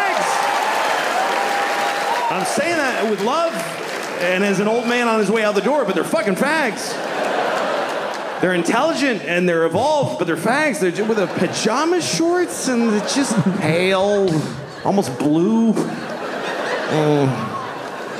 My wife got a promotion today. Oh, good, good for you, faggot. I'm so happy. I am. I'm happy for him. Sounds like a good. They have a good life together. Eh, notable. pues. Y sabes que esto nos lleva a. Es, otra arista de este tema es el concepto como de Betamail, que está muy presente hoy día eh, por, por lo que acaba de escribir un poco Luis C.K., que sería como esta feminización de los hombres, igual se reía. Bueno, concepto de, beta mail, al menos como en la cultura de internet, sería como el opuesto al alfa mail y sería como un hombre más feminizado. Bueno, como, y como, como acaba de dejar en claro Luis y que no tiene nada que ver con su orientación sexual, sería como alguien que está como a la saga de su propia mujer o de las mujeres y yo, yo eh, a mí me parece como un fenómeno nuevo, no, te- no, no tengo, no sé si como una opinión demasiado elaborada, pero igual simpatizo con, o sea, eh, al menos la caricatura no, no es una- un personaje muy atractivo, ¿cachai? No. Como alguien que está Sí. como... Pusilánime. Claro, un poco pusilánime, qué sé yo. Y se usa hoy día como como adjetivo descalificativo, peyorativo. peyorativo, y, y eso. Em, y también, bueno, la figura del el concepto de alfa male, de macho alfa, eh, por otro lado está como, como reivindicado, ¿cierto yo? Eh, bueno, obviamente nada, nada de esto existe, esto es muy complejo, porque yo lo pensaba a propósito de como en, en- para la cultura como contemporánea de internet y de los foros y qué sé yo. Un alfa male sería como un tipo que es física, física de partida físicamente competente, Claro. o, eh, eh, atractivo y dominante en su personalidad. Pero porque esto es como un tema complejo porque eh, los seres humanos, a diferencia de los animales, eso no basta. po. Entonces tú puedes decir, bueno, entonces O sea, George Soros es una alfa male porque es, es como influyente, o sea, porque tiene, es dominante, porque tiene poder económico, o, bueno, bueno, dije alguien muy viejo, en verdad. Eh, No, sí, pero el punto es que el- el- la potencia física ya no Claro. determina la Sí, superioridad. pues, es una cuestión como- muy de hoy día, claro, porque- o sea, como porque la jerarquía eh, social eh, no está asociada a la... Claro, Macron es como un debilucho igual, pese a que es un tipo atractivo. Eh, Claro, no sería un alfa male en la- en- en- en un macho alfa como en la categoría, como, en lo- como el concepto, como lo definí. Entonces, en lo humano es muy Trudeau- complicado. Pero creo que viene de la claro, Trudeau. Es como ese. Claro. el Trudeau- Eh, pero Trudeau Trudeau es como un alfa, un como- alfa reivindicado, ¿no? Es como, un- Trudeau un es como, es como ilusión viril, encuentro. Sí, Trudeau es Sí, bien... Eh, pero. Sí, pero, eh, pero Alpha Male tiene ese, ese problema. Pero creo que la categoría funciona perfecto para los animales y de ahí viene, ¿cachai? Como el alfa y, y no sé, bueno, algunos mamíferos como solo puede haber un alfa, ¿cachai? Sí, y de ahí o sea, viene- no, viene de ahí, pero hay, hay un dato importante que me parece, o sea, yo el, el beta mail lo había escuchado como un juego de palabras por una película que creo que se llama, Bet- no, beta test, bueno, no sé, da lo mismo, pero Ay, perdón, perdón. perdón. Es que es, Voy de nuevo con la con la a- a- no, a propósito no, no, de no, que- no, no editemos. Es, es porque había música de fondo y por el, por el video de Luis que estaba muy fuerte. Dale, perdón. No, no, lo que quería decir es que, en, o sea, me acuerdo haber leído esto en algún momento, me- en la naturaleza, el que los científicos han estudiado que es el más feliz no es el alfa, porque el alfa está todo el tiempo preocupado de que le van a quitar su lugar, ¿cachai? De competir, de estar demostrando, entonces viene muy estresado. Pero el beta, que es como el, el que va detrás y el que lo sigue y es como el, el secuaz y que sí, obvio, todo bien, todo bien, ese es el más feliz en las manadas. O sea, el, el que, el que realmente lo pasa mal es como el omega, que está como al final de todo, no El sé si ome- omega o... pero- no, pero digo como una letra del alfabeto griego, o Gamma. sea, alfabeto- gamma, gamma ni Claro. siquiera, como mucho, mucho después, ¿cachai? Eh, entonces, claro, eh, hablar del, del beta como el, como el penca no, no me parece tan... Bueno, pero, pero es el concepto que ya está... No, hecho sí, se meme, quedó, ¿no? sí se quedó. No, te estaba escuchando la versión porque no cachaba que era así, pero... Y aparte la naturaleza no es como... Ni siquiera existe como... O sea, con eso de felicidad es como también muy, mascu- muy perdón, muy, Muy humano. humano, Claro, sí. muy humano. Pero... Pero bueno, el beta nadie lo defiende tanto y aparte, claro, está como quedó como queda como esta caricatura y mm, es peyorativo, pero el concepto de alfa quizás eh, hay más paño que cortar porque aparte de lo que dije yo, yo quiero yo creo que igual tiene es medio cínico decir que es como un concepto ridículo, porque al final todos admiramos la gente competente físicamente, todos admiramos la gente dominante que no sea tiránica, como Claro. alguien dominante tiránico, no, pero alguien e incluso la gente que incluso gente que podría estar mucho más cerca de los beta mail, como la cultura hoy día del cómic. Piensen en el Marvel, la cultura, la cultura eh, quienes sostienen esa industria y el éxito de Marvel y los, y los cómics hoy en día es gente más bien nerd, igual, po. ¿cachai? Pero, que, pero Y- todos los superhéroes son alfas. ¿cachai? Eso es lo que es para allá, pa, pa- pa allá iba, ¿cachai? Como y de, y de partida el actor que va a encarnar a quien sea a Thor o a Capitán América, qué sé yo, ya son tipos alfa, ¿cachai? Son estos que me decían todos se llaman Chris como yo, pero suerte, yo, yo no soy alfa ni por si acaso. Chris Evans, Chris Pratt y todos estos hueones. Y más encima se van a preparar seis meses, eh, ¿cachai? Para hacer, mostrarse más alfa todavía. Entonces, claro, está como, voy a decir como una caricatura, como el, el, el nerd beta, ¿cachai? Como Mm. eh, en, su, pi- en el Incel. sótano de su mamá, Incel, no, porque Incel ya es como más de derecha, pero estaba pensando como en, No, pero en Incel alguien es más como normal. célibe involuntario. Claro. eh, admirando a este tipo que tiene un six-pack, ¿cachai? Claro. Como a este superhéroe. Entonces, eh, eso es algo yo que. Yo creo que. Me gustaría ver reivindicado, no hay talleres así como ilusión viril, pero... No, no, pero en verdad, como decir... Desilusión viril. No, no, no, no, no, y tampoco que- creo que sean cosas como eh, contrapuestas, pero sí yo encuentro que eh, ese vide- eh, la- automáticamente la sociedad valora un montón de estas cosas, pero decirlas es como es como incorrecto, ¿cachai? Como es como decir como, ah, ya, pero eso es como a la antigua y eso es opresivo, qué sé yo. Pero yo, entonces, yo me parecen, eh, hay cuestiones de la masculinidad tradicional que es bueno rescatar y que el debate actual me ha hecho, me ha hecho como incluso como de, me ha ayudado como para decir como, oye, esta cuestión y, y- y- y tipos que son más dominantes tienen cuestiones como positivas y hay cosas tradicionales que es cuidar del, del resto. Bueno, los superhéroes, pues, bueno, los Sí, superhéroes son así. Yo no soy muy fan de esas películas, pero es como cuidar de los tuyos y, ¿cachai? Y ser competente y hábil, ¿cachai? Eh, Como un rol protector, como el- la masculinidad protectora. Claro. Eh, eso yo me imagino que está como ausente en, la- la- en- en estos talleres. Eso es como. O- los, tall- o los otros talleres se abren hacia otro lado. No, sé, o sea, Claro. el- igual hay como, no sé, a mí me gustan, por ejemplo, las mujeres dominantes.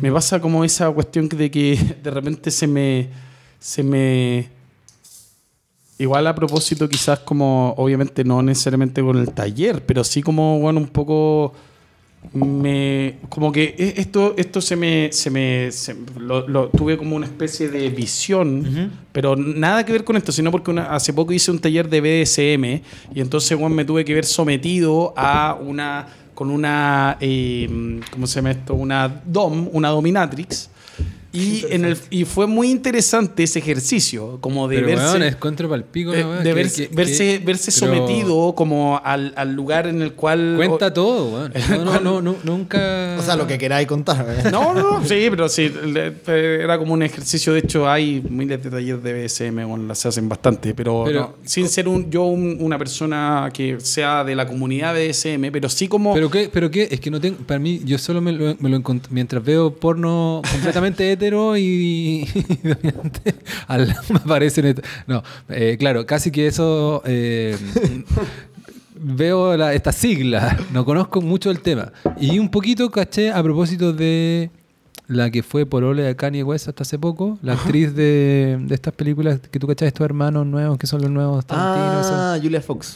Julia Fox. Ella se dedicaba, tuvo toda una carrera en Nueva York de, de dominatrix. De dominatrix, Claro. sí. Y, ganó mucha plata, Sí, y qué no. sé yo, y explicó, y, en un- y fue a un podcast me parece que un- al podcast de a, a, eh, Call Her Daddy, que es como el Joe Rogan de Mina. Y contaba, mm, yo escuché con mucha atención cómo contaba eh, su oficio y cómo hombres pagaban mucho en clubes Para de que- Nueva York Para que lo humillaran. para que lo humillaran, claro. Eh. Pero tú fuiste, tú como, tú fuiste uno de esos hombres o hiciste un taller como aprender del tema, no, no caché. Yo fui, claro, fui como conocí a una mistress, que es una chilena que desde los años 80 es de las primeras que hace el, el- ¿cómo se llama esto? O sea, que es, es de quizás la primera mistress en Chile. ¿Mistress es sinónimo de dominatrix? Dominatrix, claro, es la mistress, es como la madame, así. Y en el fondo, claro, ella hizo un taller práctico de dos, dos días y como para, para enseñar igual un poco las reglas, cómo funciona el asunto. Y claro, fui y ahí eh, tuve la oportunidad Perdona, de... tenéis como una contraseña, como a propósito, como Tení- un código, ¿no? Como que lo decís tienes que parar. proceso- claro, tenéis la palabra segura que no Eso. puede ser como para, obviamente, porque Juan para excita, ¿cachai? Es como Juan le excita a la otra persona, entonces Juan ahí no puede, no, tenéis que ser un color, algo así. Pero más allá de, de la práctica misma, que podéis llegar al infinito con mucha, Mm. mucho tipo de, de, de- de- de lo que tú quieras, en verdad, es como un poco de ese ejercicio, un poco volviendo, volviendo a la pregunta de como un poco eh, de la dominación un poco ejercida por una mujer, ¿cachai? O sea, como y sometimiento, ¿cachai? O sea, como un, un que te rompa un poco el esquema incluso de como tradicional de, de, de- de este hombre dominante. ¿Ya? sino que alguien que, bueno, que te amarran, que te vendan, que te, que te ejercen dolor eh, con sentido. Y es muy interesante igual como ese lugar.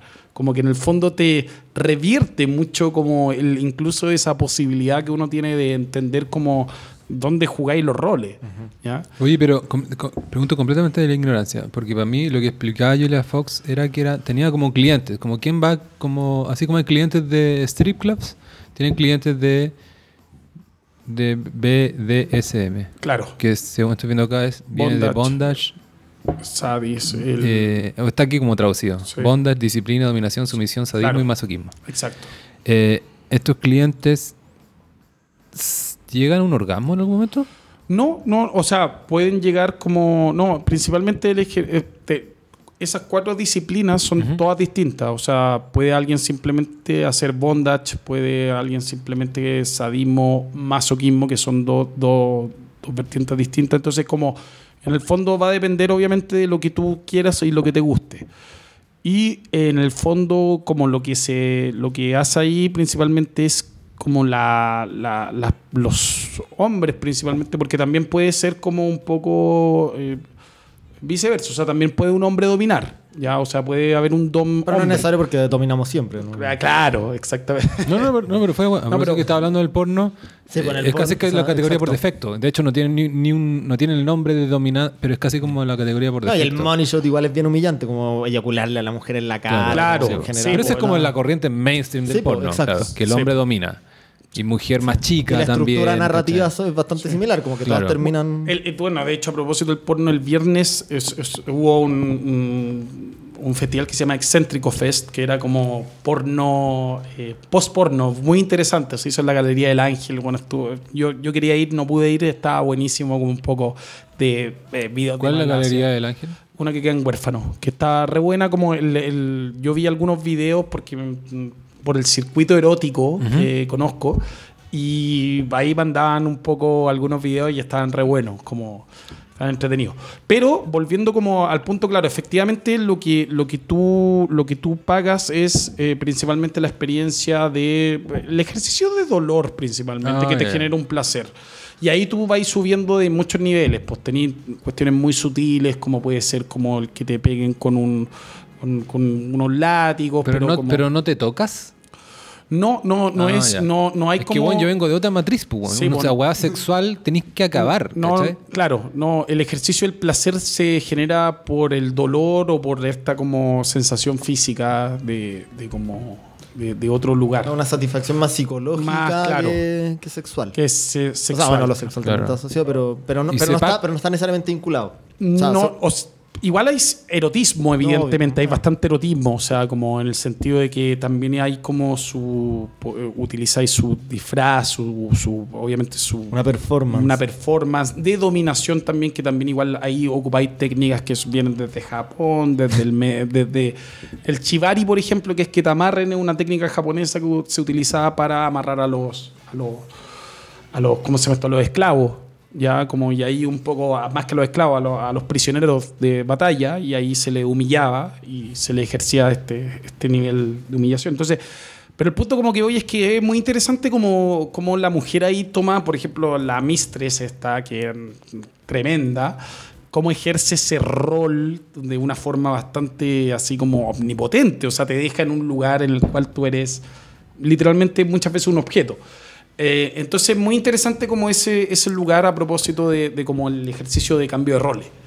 A eso es lo que, ese era quizás mi punto, mi Claro, contrapunto. no, no, sí, está buenísimo. Uno, uno, uno de los libros más interesantes que he, que he leído sobre el tema de la masculinidad y los roles eh, se llama El Camino del Hombre Superior, de David Deida. Y es un libro más espiritual, al, eh, al punto de que me da un poco de vergüenza igual, porque yo no tengo como... eh, nada, pues fue a la universidad hay que autores, que estudiar, máster, doctorado, este tipo. Parece que igual, eh, pero, pero en el fondo su libro no tiene como referencia bibliográfica, no, necesita, no, no se basa tanto en estudios, sino más en su percepción nomás. Y más, y, eh, entonces tiene como una onda más New Age, por decirlo así. Pero me parece muy convincente lo que dice, eh, y me acuerdo a propósito de lo que está diciendo, el concepto de, usa el concepto de polaridad, ¿ya? Y dice de que el hombre masculino se siente muy atraído por la- el hombre muy masculino se siente muy atraído por la mujer muy femenina, ¿ya? Pero que hay hombres que tienen esencia más femenina y se sienten atraídos por la mujer más masculina. Y hay toda una gradiente al medio. Entonces, el libro que tiene caleta de año y que podría ser mucho más conservador dice, todo lo que yo te voy a decir y cada vez que diga hombre me refiero como a la esencia masculina nomás. Y podría ser una mujer la que desarrolla este tema. Em, y, ¿Y por qué me pareció convincente? Porque me parece que la realidad es así, po. de repente, y también me, me, me, hizo preguntarme a mí como qué tipo de mujer me gustaba, ¿cachai? Y también, y me, y me hizo mucho, incluso fue como utilidad práctica, como para no perder el tiempo. A mí, por ejemplo, no me atraen mucho las mujeres dominantes. Y he cachado de, o sea, no, no, no a la larga no voy a no no hay siento que no, no veo algo demasiado productivo con una mujer obviamente que me parecen atractivas en prim- eh, primera por ejemplo voy a dar un caso eh, pop chileno Eh, la fiera.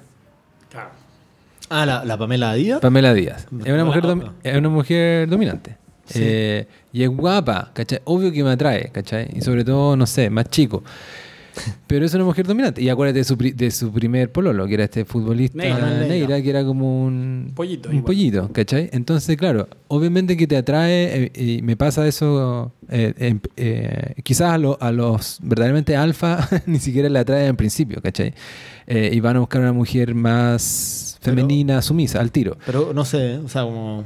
No, yo, yo ahí discrepo, como que creo que hay hombres muy seguros de sí mismos que se buscan mujeres muy potentes. Clooney me parece como un ejemplo eh, muy gráfico de un weón Claro, pero es totalmente que igual no sabemos, como- ¿cachai? No sabemos cómo bueno, es la no intimidad, sabemos. Claro, ¿cachai? Pero tampoco sabemos la intimidad de Pamela Díaz, ¿cachai? Claro. Como- No, no, sí, sí, estoy completamente especulando. Pero, pero, ta- pero para mí es como un ejemplo chileno, rápido, y más encima que sus no- sus novios tienden a ser más como Más un poco niños, más hombres. infantiles. Claro, claro. Y, y claro, y caché que a mí no me funciona tanto eso. Obviamente, claro, pues soy eh, eh, a, a la primera sí, ¿cachai? Y, mm, pero como para engancharse, ¿cachai? Me, caché que me gustaban las mujeres más femeninas. No, con esto no quiero decir que yo soy un weón hiper masculino, pero caché que es lo que me pasaba. Quizás estoy como en- todavía como en una parte del espectro, como que va un poco hacia allá, pero, eh, pero muy interesante, muy interesante. eh, y lo del lo de las dominatrix. Para mí es como, estoy en completa oscuridad del tema. No sabría. Igual si te soy sincero, no, no lo practicaría. No no sé- que, no- te, que te excite. Claro, es que, weón, yo nunca he ido, ni siquiera he pagado por sexo. Entonces siento No, que me, tampoco. me falta. Yo, yo sí. Eh, bueno, a mí a veces yo siento que va, me va, va a llegar el momento, ¿cachai? Y el momento para mí va a ser como una experiencia lo que como completamente alineada con lo que ya siento que me gusta, ¿cachai? Que es como heterosexual y mujer más femenina, ¿cachai? Eh, y siento que a veces podría llegar a eso como por alguna otra vuelta, entonces por eso me siento demasiado lejano. Pero perdón, cuando decís, o sea, una cosa es que no te guste que te dominen y otra es que no te guste que tomen la iniciativa. ¿Te como intimida que tomen la iniciativa? ¿Cuál es tu rollo como...? No, yo creo que lo- no tiene tanto que ver con los actos, eh, con, con el comport- con un comportamiento particular, Gianfranco, sino con, y por eso insisto que es una cosa más esotérica, como la que me el libro, es como, como la, La esencia, de la otra persona. Sí. No, pero al final... no, sí, se- o sea, se entiende. o sea, o sea, Claro. pero, pero claro, tiene que ver con... O sea, no es la esencia como algo objetivo, es Claro. tu percepción de la otra persona. Sí. Bueno, eh, hablé un poco de... ¿O alguien quería agregar más sobre este tema? No, no, no. Eh, Juan Pablo, querías, No, querías, contar algo más de, de tu... de De mi- de- Pero ¿cómo, Eh, cómo llegamos a esto? Porque de- siento de- que... Eh, giro- es que Juan Pablo dijo eh, A propósito que de pagó por sexo y me dan ganas de preguntarle cuestiones. Tampoco quiero invadirle demás. Tampoco quiero invadirle más. Es que Juan Pablo es una caja de sorpresas, como no lo trajimos acá y... Claro. Eh, no, pero en todo caso, la mitad de los hombres ha pagado por sexo. Sí, obvio, La mitad de los no. hombres de 40 años o cerca ha pagado por sexo. Eso era lo menos sorpresivo de todo lo que ha dicho esta noche. como- Claro. Oye, eh, a propósito, yo creo que es un buen. Él lo conversó con mi mamá, incluso este tema de, de las DOMs y como las dominatrix y como con mi padre también, igual, como lo interesante que puede ser Claro. también como, como ese lugar, así que también igual no... Nadie se está no- desayunando con está- esto. Claro, nadie se está desayunando igual. Claro. A mí sí me ha pasado como ver en minas que tienen como unas ganas de que la dominen, como a un nivel que es. eh, Ujú. Es como que se sale de la norma, qué sé yo. Eh, yo creo que lo he dicho alguna vez acá, como, no sé, alguien con, con, con el que salía una vez me dijo como, viólame un día. ¿Cachai? Como una weá que es como... Rape, ahí como, claro. Claro, claro. Pero suena terrible, pero en verdad no es- después tú te das cuenta que es como, está como estudiado la fantasía sobre ese tema, ¿cachai? Entonces... eh, Igual por si acaso firmar algo antes, como una, Eh, una sí. liberación de responsabilidad, porque... No, asesoría O sea, legal nunca- acá, sí, código, de seguridad, como algo saber No, que- y también en fondo hay una cosa hiperbólica en esa declaración, ¿cachai? Como... No, no, no. Ah, no sé, yo como Claro, claro. no, pero en el dijiste- fondo... No estoy diciendo nada nuevo. En, en- en- en el escenario sexual la gente como que se dice cuestiones, Sí, qué sé yo, ¿cachai? Eh, pero, pero sí como... eh, hay, así como tú decís que hay hombres que consumen el Dominatrix y el BDSM, eh, hay mujeres que les gusta mucho eso, mo. como también, y te lo remarcan a veces, ¿cachai? Eh, bueno, no sé, es que te- No, no, pero yo creo que la mujer efectivamente tiene un deseo sexual mucho más liberalizado que el del hombre después de cuando se... Yo creo, siento, percibo que puede ser mucho más... El, el- el hombre quizás lo tiene más construido con el porno, yo creo que la mujer lo tiene mucho más liberalizado con la fantasía real de ejercerlo. ¿Pero qué significó más- esa onomatopeya que hiciste con ese como efecto especial? liberalizado, no sé si será la vulva abriéndose o como, weón, no tengo idea, como... Sí, no sé. No, de- sí, bueno, de hecho, piensa, piensan en el, ta- el tabú que hay, o- y, bueno, todavía hay, pero que existía a propósito que hablábamos como de estar en el colegio, en los 90, colegio de cura, con el- la orientación hacia el mismo sexo, en la mujer existía, pero era siempre mucho más suave. Mucho más suave, claro. Claro. Yo creo que tiene que ver con eso también. Sí. Porque Eh, mira, ahí te extraño yo. No, no, porque me- que la me- lesbiana es como, es como, yo- o sea, yo me acuerdo que también como, sea, yo siento que- yo mina con la que me metía o salía a mis primeras eh, romances, se había metido con alguna otra mina. Eso sí, Versus sí, como sí, sí, que si claro. hubiese un amigo que hubiese hecho eso, era como que rareaba toda la. Sí, sí, Claro. no, eso, o sea, claro, eso es cierto. Como que eh, quizás en el espectro que mencionaba Juan Pablo y 15, ¿no? Como- Claro. Oye, ¿han cachado algo de Andrew Tate? Lo vi a propósito, lo conocí a propósito de Greta. Sí, Ah, yo, también, por ya. la- yo también lo conocí Pero por la polémica de Greta. ¿Pero lo cacharon más allá de eso?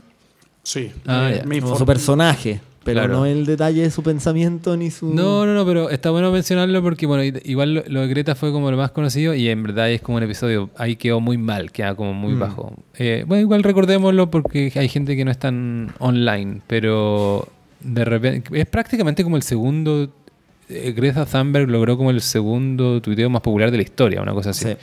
Contestándole a un tipo que resulta que es Andrew Tate, que le recuperó Twitter con gracias a que llegó Elon Musk, Bueno. ¿cachai? Y eh, es un influencer masculino.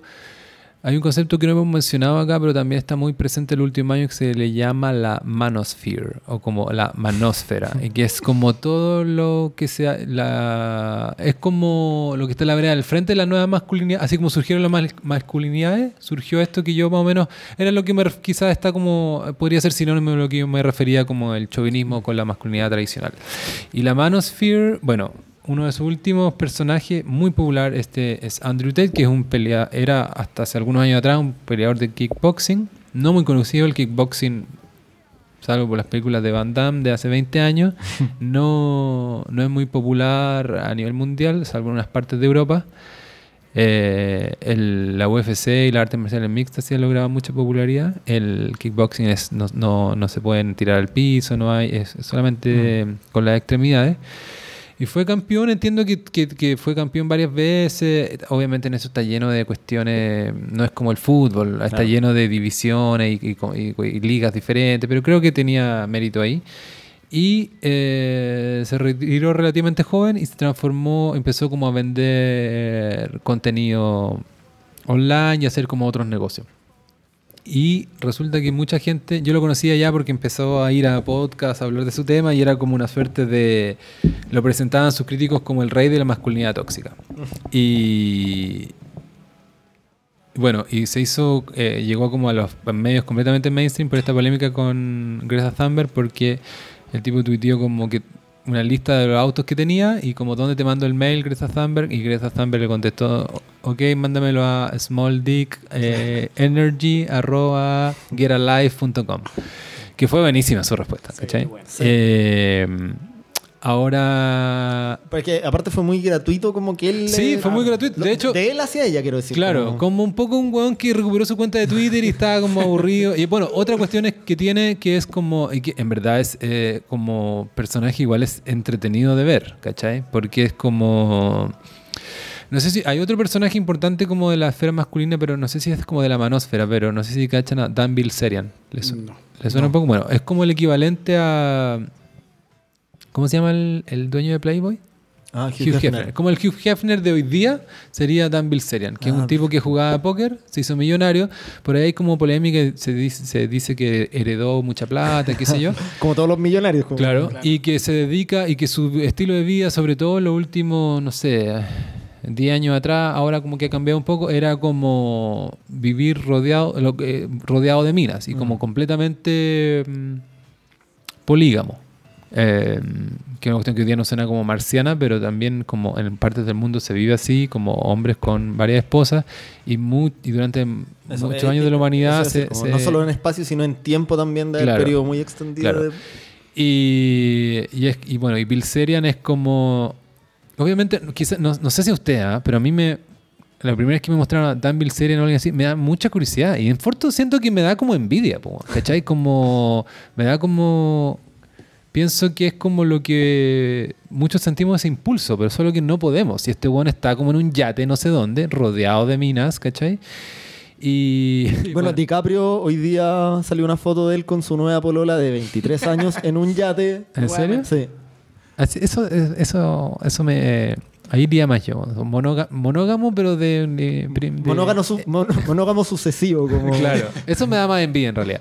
Eh, pero esto me da como, claro, un poco de envidia y mucho morbo, porque decir, ¿quiénes son estos hueones? ¿cachai? Y aparte no es como el... el- el- el- No es como DiCaprio que es no, Mino. no, no, pero no es como el polígamo de, ¿cómo se llama? El de Peñalolén, el que, ¿te acordáis? Como que acá había un caso de un hueón que... Sí, pues, el pastor. ahí Es un pastor, weón. O el temucano. Sí. Es el temucano. Claro. No, sino estos hueones como, claro, más cool y qué sé yo. Bueno, la cuestión es que Bill Serian no habla. Tenía un Instagram muy famoso, salía con esta que, rodeado de minas y más encima disparaba metralletas, ¿cachai? Y es como que compraba unos tanques, una weá como muy rara. Pero es un tipo de pocas palabras, pese a que ah, tiene alguna aparición en podcast y qué sé yo. Eh, pero Andrew Tate, similar, pero muy, muy asertivo, muy expresivo, más carismático, qué sé yo. Entonces, claro, en esa... eh, y es millonario al parecer, o sea, es millonario, pero al parecer porque, o al menos es lo que él dice, es que armó un cuento de webcams con Mina, como Mm. proto OnlyFans. Y después llegó OnlyFans y el weón como que se forró.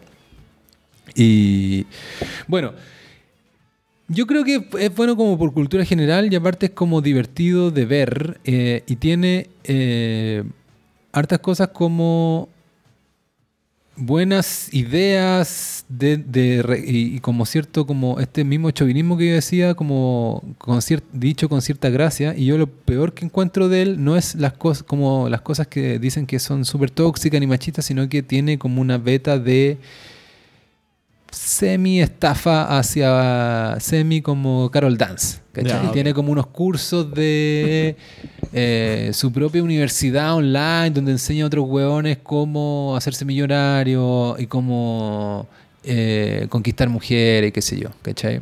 Eh, lo que yo estoy diciendo yo es no es muy aceptado, creo yo. Yo creo que lo primero que se dice que es muy machista y muy tóxico, qué sé yo. Eh, pero muchas de las cosas que dice lo dice con cierta, como una cuestión performática y a veces como con cierto... eh, em, Ironía, como autoconciencia. Claro, algunas las cosas más extremas, ¿cachai? Como dicen que llega a decir, cu- cuando dice que, eh, porque ahora lo invitan a- lo han invitado a unos programas o hacen programas como en serio, dice como Andrew Tate dice que las mujeres son propiedades de los hombres. Y si tú te vas a lo que dice, dice el weón dice que, no, no dice eso tal cual, pero más defiende una cuestión que es como ha vivido la mayor historia de la humanidad, donde, claro, la mujer eh, le debe como fidelidad al hombre y es como un intercambio y el hombre le da protección y le da mm, eh, sustento económico y la mujer, ¿cachai? Le debe... mm, ¿Y el hombre no le debe fidelidad? ¿Eso es lo que plantea? Bueno, claro, no, No. eh, exacto. Y eso, y, eh, y eso igual está interesante, ¿ah? porque no es primera vez que. No, no, no, no lo quiero defender, pero en el fondo tiene cierta base en la realidad. Dice que. Y no es el que no lo inventó, sino que en fondo está expresando algo que por mucho tiempo se subentendía, incluso no muchas generaciones hacia atrás. Nuestros padres, quizás más claro nuestro abuelo, donde la infidelidad eh, Masculina. más, eh, masculina era menos condenada que la Totalmente, femenina. 100%. claro. Y O sea, y era importante como que la, la abuela no se enterara, como Claro. que no fuera con una Había conocida, de pero... cárcel igual para Claro. la mujer que lo hacía. Pero yo, pese a que he tratado de, de leer algunas cosas más serias, eh, este tipo que se ve, con que gente que, ve que es como un cabeza de músculo, dice, decía algunas cuestiones que están muy alineadas con la psicología evolucionista y cosas así, como que obvio, dice, obvio que una infidelidad femenina es peor y la razón es que las mujeres necesitan eh, estar involucradas eh, emocionalmente con, con alguien para acostarse. Entonces es una tradición, ¿cachai? En ese sentido. Versus un hombre, eh, no, te da lo mismo, ¿cachai? Es como, no Ahí necesita, yo, ahí yo no me para siento nada. un neo masculino, porque yo también necesito como conexión emocional para Demisexual. Claro. No, no, sí, mientras lo estaba diciendo me estoy dando cuenta que es, o sea, es, es una... No aplica para todos los casos, es No, como una cuestión... Sí, no. claro. Y lo otro que eh, también se lo escuché a él, pero no, claro, espérate, no es una no idea original. negar la teoría por Claro. mi experiencia personal, es lo que menos... que es que está el tema del fraude de paternidad. Claro, que, es- eso- que- eso que sí. viene y eso está como programado en nuestro en nuestro lugar muy profundo de nuestro cerebro supuestamente de los hombres de que no hay nada más terrible de que darle sustento y protección a alguien ajena. que no es tuya ¿cachai? entonces eh, y la mujer no le pasa ese problema tiene otro tipo de problema Que es lo que ¿cachai? hablamos al principio, como a propósito del judaísmo que se va por la madre y, de- y justamente de los papas, de los papitos corazón, porque Exacto. quizás por eso, o sea, pi- pienso que también puede tener que ver con eso, como Claro. volviendo a lo que hablamos al Sí. principio. Pero bueno, Andrew Tate yo creo que va- eh, obviamente es un personaje que, mm, que vale la pena mencionar, y- pero me acordé porque justamente estábamos hablando como de la polaridad y cómo a los hombres masculinos le gusta- le gustan mujeres femeninas. Eh, Andrew Tate dice que, pero lo dice en o sea, le, pone un poco de humor también, por eso es como divertido. Dice como que ya lo- las minas que le gusta ya son las más como inocentes y que porque lean la Biblia, ¿cachai? Como... eh, como la pureza, ¿cachai? Total, ¿cachai? Y es como, claro, tú decís como... Es como el polo opuesto, pues, ¿cachai? Una Claro. mina como sumisa, que esté callada y que no tenga... Bueno, también dice, y eso lo dice más en serio, y lo invitan a podcast y habla con... y defiende bien su idea, y bueno, y también no es el único, que una mujer no tiene... Una mujer comprometida, casada en una relación, no tiene, no tiene que tener amigos. Y... Mandaste, el video del Dr. Philo, ¿no? De ese personaje. Ah, sí, pues lo alcanzaste a ver, Sí, el, pelado. El pelado. Sí, sí, pues, es- ese- me pareció como más genuino igual, pese a que era más raro igual, como... Bueno, el- lo que está diciendo Juan Pablo es que yo mandé un, un- un clip del de, un talk, de un talk show gringo que se llama Dr. Phil. eh, y donde, donde hablan del- a partir del caso de Andrew Tate, hablan un poco de, los, de masculinidad hoy día. Y hay un tipo, que no, no, no me sé el nombre, que pasó de, de que nadie lo pescaba en la vida y de ser como una- un loser a que ahora asesoraba a otros y, y es Sin por- haber tenido ninguna relación tampoco. Claro, ahí Eso como que como- Dr. Phil lo, lo- se lo cagaba un poco. Claro. Claro. Bueno, pero está lleno de emprendedores que te enseñan. O sea, yo tenía una- un, un ex amigo que eh, tenía un. so- Ex amigo. Ex amigo, sí. Tenía, tenía un emprendimiento eh, que, en el que enseñaba a la gente a emprender. Y tú le preguntas, ya, pero ¿cuál es tu emprendimiento? No, este, po. El buen no había, el buen no había emprendido salvo en enseñar a emprender. Y después, como a su relato le faltaba, como este típico cliché de- del, del fracaso y la reinvención, creó como una filial de su, de su pyme de, de enseñar a emprender, donde te enseñaba a aprender del fracaso, fracaso que él nunca tampoco había experimentado. Entonces el buen ya está armando un imperio de... Y salió en los 100 líderes jóvenes del Mercurio, una. No, no digamos el nombre ahí, Oye, pero- antes de, de explicar la teoría de por qué, la, según Andrew Tate, las mujeres no pueden. La, perdón, las, Las, mujeres no pueden tener amigos, no que pueden eso está amigos. interesante. Eh, te hay, se nos acabó la cerveza, pero hay whisky. ¿Querí? ¿Un, un corto? Eh, Ya, Ya. sí. Bueno, Tate dice que las mujeres, las mujeres no pueden tener amigos, sobre todo pensando en las mujeres emparejadas, porque el- lo- todos sabemos lo que quieren los amigos. Eh, entonces, claro, suena. eh, entonces, es la típica cuestión que dice algo que suena horrible y como muy discriminatorio, ¿vale? pero en el fondo tiene cierta base y en el fondo es como no. No, no estoy diciendo que soy que, que eh, suscribo todas sus ideas, sino que su idea tiene cierta base y el mundo vivía así como no hasta hace mucho, ¿cachai? Era como lo establecido. Y. y Pero espérate, ¿tú, tú adscribes a esa teoría de cuando Harry conoció a Sally, weón, porque, o sea, yo creo que ah, eh, distinguiría, ¿cachai? Yo siento que todos, hombres y mujeres, como que igual tenemos un- una No, cierta yo- noción de quién está merodeando a nuestras parejas. Sí. Claro, no, pero yo conozco mi género y sé que lo que en buena parte eh, lo, la amistad, o sea, eh, de- yo tengo amigas, Juan, y yo practico como amigas sin deseo, como no a- podría- a- eh, amigas sin deseo, ¿cachai? Pero como que fue un proceso igual, ¿cachai? Y también tuve que hacer terapia, no. Em, pero yo creía que la- en la mayoría de los casos los hombres eh, a su amiga en cualquier momento, si es que su- lo más fácil de darse cuenta es que si su amiga tomara la iniciativa, Sí. el amigo se daría al tiro. Eh, de esto hay hasta videos en internet, ¿cachai? Como de gente que, eh, no sé, po, agarran como una chica en la calle y le dicen como, ¿quiénes son tus amigos? ¿cachai? No, tengo varios amigos y son amigos y los quiere, que si yo, y es solo amigo. No, pero a ver, llama aquí, aquí, grabando, llama aquí uno en vivo y dile que querís tirar hoy día. ¿Cachai? Si es tu amigo te dice que no, po, y los buenos dicen que sí, y hay como vas grabadas, y qué sé yo. Sí. Eh, yo creo que eso, bueno, para, obviamente lo hemos dicho a propósito de, la de todas las cuestiones, nada, esto es como una regla y hay como hay una, una gradiente de casos, pero me parece que eso es casi más típico que gente que realmente puede tener amigos como amistad sincera, ¿cachai? Como los hombres, ¿y ¿qué estoy diciendo con eso? Que los hombres son mucho más cabeza de sexo que las mujeres, ¿cachai? Sí, o sea, es que me- me- no sé, como, como yo tengo esta demisexualidad, eh, como me, eh, me diagnosticó Juan Pablo, Ah, espérate, Eh, ese demisexual significa que solo te puede gustar la gente. No, que, que necesitáis como algún tipo de compromiso emocional Para la como conexión para sexual. para la conexión sexual. O sea, yo no- Obviamente también es un espectro, ¿cachai? Si estoy demasiado caliente, pienso que podría, pero... Pero creo que en la práctica no, no, no, no, no significa que solo me haya acostado con mis parejas. Pero, o sea, con mis parejas estables, quiero decir. Pero, pero sí... Pero si tra- tra- traemos ahora a Julia Fox y quiere contigo. Es que no me ha pasado nunca, entonces también. no, no sé. No sé, o sea. eh, eh, como que en O sea, y yo también lo, lo noté como en, en pandemia, que yo terminé una relación larga eh, poco antes de- del comienzo de la pandemia. Y, y yo lo único que quería era, oh, o sea, la relación venía desgastándose, entonces, bien, por fin voy a estar soltero. Me cagó la pandemia y Tinder, empecé como con Tinder.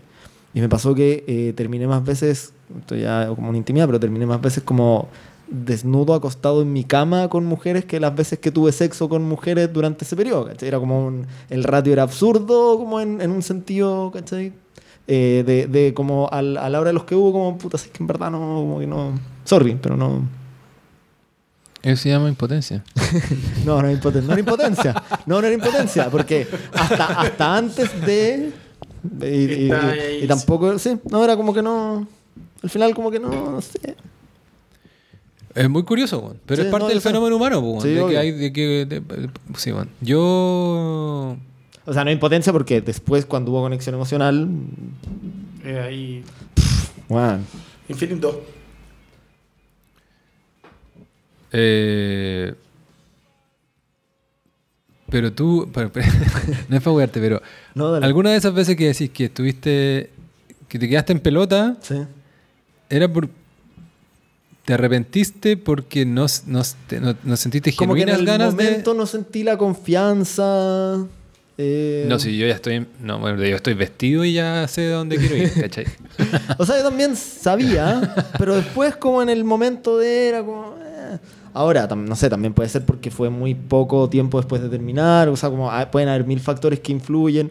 En algún momento también influyó otro, no sé si he contado al aire que tengo, o sea, que tengo una enfermedad en remisión que se llama cefalea en racimo y que hay un, hay un, hay un medicamento que por ensayo y error se descubrió que su segundo uso eh, ayudaba a tratar la cefalea en racimo y entre, entre algunas de estas personas con las que salí, una era psiquiatra y me dijo, ah, ya, pero eso puede ser que a lo mejor como que te esté disminuyendo el alivio, como que te esté costando más.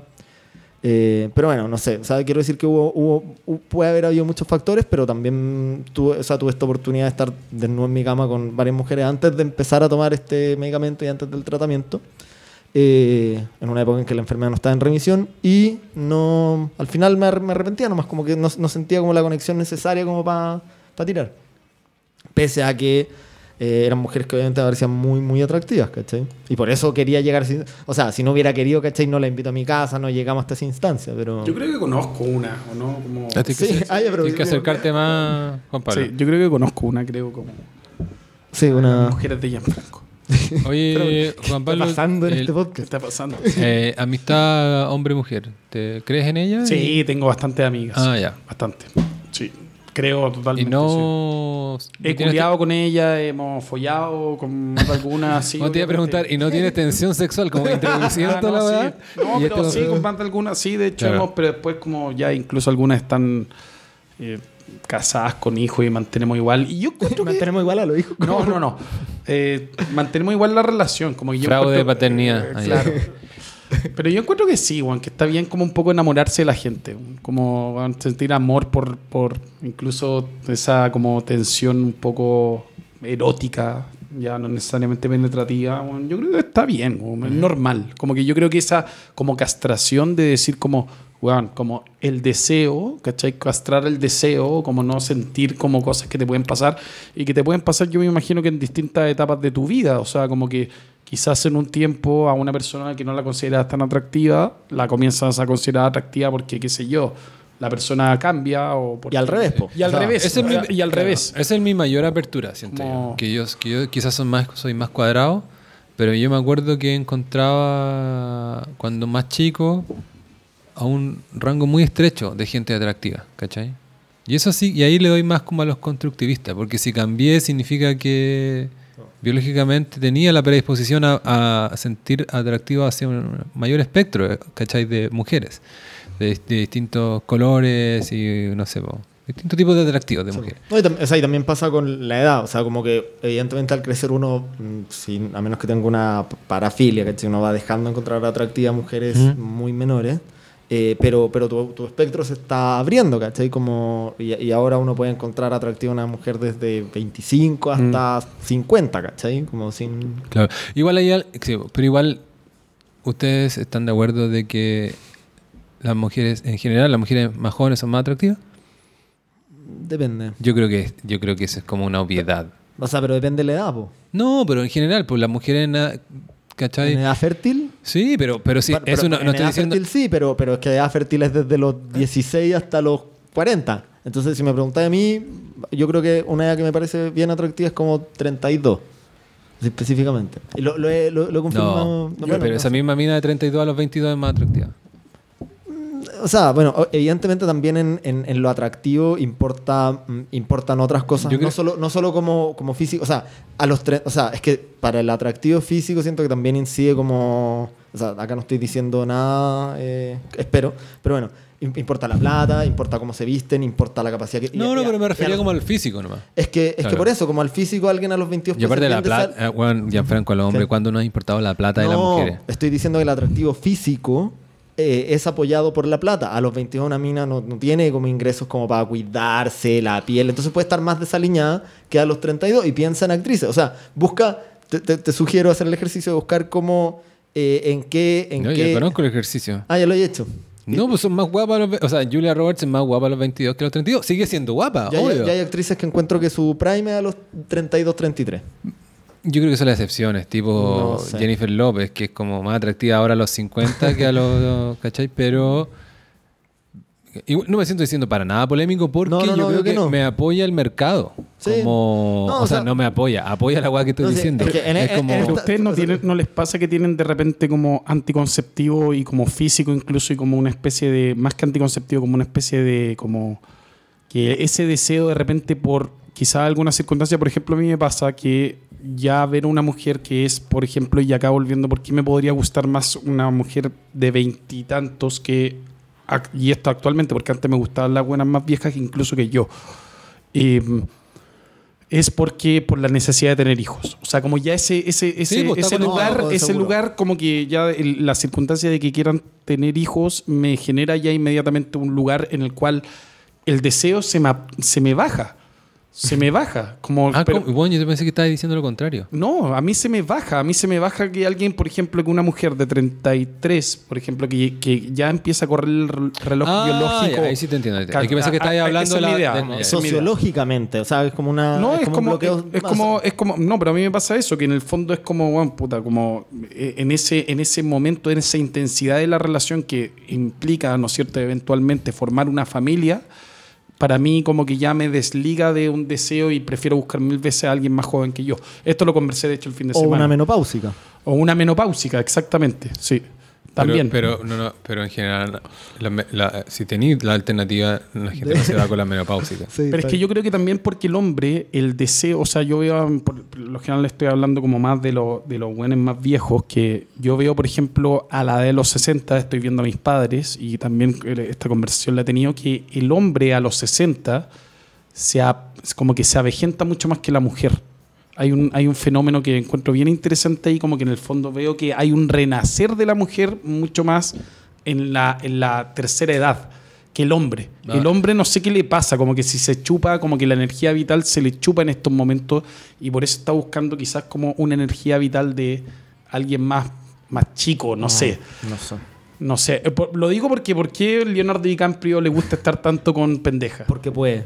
Ya, porque puede, ok, pero ¿por qué tenemos ese fetiche No, de no que sé, nos o sea, guste un No, no, poco pero de yo Acá- creo, acá yo yo creo soy que, minoría, yo creo que no yo- es tan coincido- anómalo No, de o sea, de- no, no, seguro que no. Y de hecho yo, o sea, también como a propósito de lo que dijiste, yo coincido que, en esto- o sea, sé que no es la, sé que no es la mayoría de los hombres los que piensan como yo, ¿cachai? Como que a los 32 o sobre los 30, encuentro- yo encuentro que a los 20 y pocos tienen todavía cara de niña, prefiero como también, pero, pero claro, entiendo que estoy como, o sea, que soy una excepción, pues también en eso.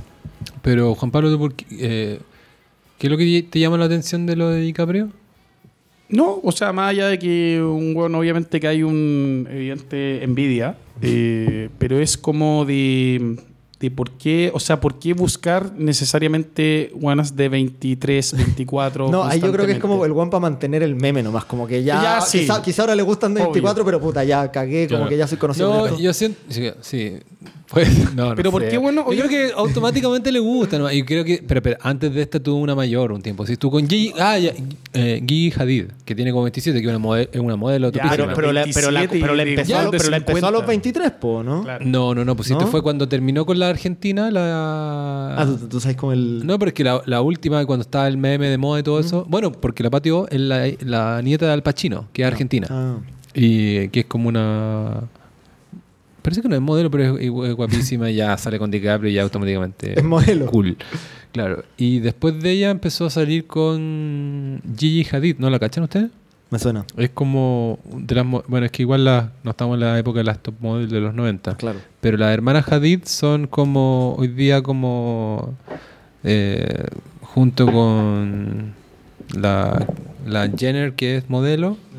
eh, ¿No le suena? Hermosa, ¿no? Pero muy linda. Bueno, ella yo creo que tiene como 27, 28 y estaba con DiCaprio saliendo el año pasado, pero una, fue una cuestión corta. Entonces, claro, ahí DiCaprio como que rompió un poco, poco con el meme, pero ustedes me están, se están riendo de mí porque, ah, 27 es lo mismo. pero bueno, no... A mí no me parece nada extraño. De hecho, me suena, me, me- me extraña que no sea más eso la regla, porque también y es, una- es un beneficio mutuo. A, a- a- a cierto tipo de mujeres les gusta un tipo exitoso y con experiencia Claro. y a otras, ¿cachai? Como, Igual, lo que pasa es que hoy día como que están estos nuevos tabú y, ¿cachai? Y es Sí, como... o sea, hay estaban, gente- estaban funando como retroactivamente a Seinfeld por haber estado con una mina de 18 cuando él tenía cuarenta y tantos, no Claro, sé. pero que hace nada era como Sí, pues, era completamente como normal, normal. ¿cachai? Exacto, ¿Y ¿Se no acuerdan del Chino Río? Que se casó Sí, con pues, la... la... Juliana Sotela como a los 16. Ella Tuvo que tenía pedir, de hecho, ella tenía autorización a los 17. padres, creo. Claro, sí. Pero, pero él no era tanto más viejo, o sea, No, teníamos- que 24, no sé. como- No, ¿No? estaba medio ya como terminando, pero terminó joven igual, como terminó su carrera, como 28. ¿no? Ah, ya. Ya, Bueno. pero yo tengo una tesis ahí que en el fondo vuelvo a insistir, como los hombres nos avejentamos antes que las mujeres y necesitamos como Chuparle en la energía a alguien. chuparle la energía a alguien es como como que creo que después como lo que sería revertir es que las mujeres de 60 se empiecen a meter con pendejos de 20. Que Eso también estaría está pasando, buenísimo. pero también está pasando harto, pues Sí. Moore, ¿sabes? Como el fenómeno de las Pero, cougar. weón. ¿Qué? No, bueno, no, pero, o sea, No conozco ni un, ¿cachai? Ni un weón hombre interesado en una mujer. de 60. Sí, no. O 50. No sé. Pero A mí me interesa que esté rica nomás, eso es todo. Pero al final eso tiende a correlacionar muy fuerte con la edad. Con No, la, pues, con la bio- o edad sea, biológicamente sí, pues, sí, hay ¿cachai? Con la, cuando no, todavía no la fuerza de gravedad no, no, no, no está funcionando. Eh, Entonces, eso, eso No, es todo. A mí, lo que me, a mí lo que me llamaba la atención de DiCaprio es que como que uno igual podía entender eh, que, que- que se mantuviera saliendo con mujeres jóvenes porque uno decía, ah, bueno, ya, o sea, después de que DiCaprio ya no era DiCaprio Mino, sino que era como un DiCaprio más parecido a Jack Nicholson, tú decís, bueno, igual eran mujeres que cuando chicas fantaseaban con este actor y estrella adolescente, pero bueno, la nueva nació después de Titanic, ¿cachai? Entonces, como que ya, igual es, no sé, me llamaba la atención, lo encontraba ¿no? Pero... Pero claro, como que ya, ya desde las últimas dos, no sé, deben haber sido como eh, modelos que nacieron después de- del estreno de Titanic. Y aparte, y esto es como un dato curioso y cabrio que lo cuento porque lo leí en alguna parte, parece que el buen es bien pajero como para tirar. O sea, hay como un reportaje que, que el buen, el buen se pone audífonos y empieza a vapear como con estos vaporizadores, se acuesta y deja que ella haga todo. Así como, como que se acuesta, vapea, Y se pone bu- audífonos y... Y no- no al mismo nada. punto, weón. Como que un weón ya viejo. O sea, un weón igual No, como está- que en el debe tener fondo- como 45, No, está bien, pero weón, weón no. es un weón como que yo creo que ya está como chupa energía, weón. Quiere buscar energía vital, creo. Yo, Esa es mi eh, tesis. O sea, te escucho con atención tu tesis, pero yo creo que es simplemente de que los hombres venimos como con esta suerte de software que es reproduzcanse, ¿cachai? La especie humana. O como diría- No, pero el, el pro- Bueno, no me tan- cagaste un poco, pero no, por- no, yo creo que es como el programa que corre en nuestras cabezas. Eh, son dos programas, o tienen dos órdenes, dos órdenes. Una es sobrevive y el otro es reproduzcanse. ¿cachai? Y nosotros le, le tratamos de dar sen- sentido y cuestiones, ¿cachai? Y, la, por eso y la religi- hay religiones enteras weón, tratando de resolver esas preguntas, pero al final son como suerte de dos imperativos. po. El de sobrevive lo podemos dejar a un lado todos, ¿cachai? No, no es ni polémico, nadie quiere como... En el judaísmo, la primera mitzvah, el primer precepto, o puede ser el segundo quizás, tampoco soy experto en... Pero es reproduzcanse, que es cuando... O sea, bueno, el judaísmo considera que en el, que en, que en el Pentateuco hay 613 preceptos. em, y, y- y van, o sea, se desprenden en orden de la historia, de la historia bíblica. Y cuando expulsan a Adán y Eva al paraíso y Dios les dice, eh, vayan, multiplíquense, bla, bla, bla, ese se entiende que es el, me parece que es la primera mitzvah, o sea, como el primer precepto, reproduzcanse. Y el segundo, una guay muy freak, que es como no mezclar lana con lino a propósito de Cain y Abel, pero ya, eso es como dato freak de judaísmo. Claro. Entonces, y eso te va a pasar más, o sea, y por eso por eso el interés con alguien el para reproducirse siempre es con alguien que están en edad fértil, po, ¿cachai? Y, y de ahí viene también la, que el hombre sea más sexualizado que las mujeres, ¿cachai? Como esparcir más tu semilla, ¿cachai? Y la- que la mujer sea más, eh, ¿cómo se dice? Más...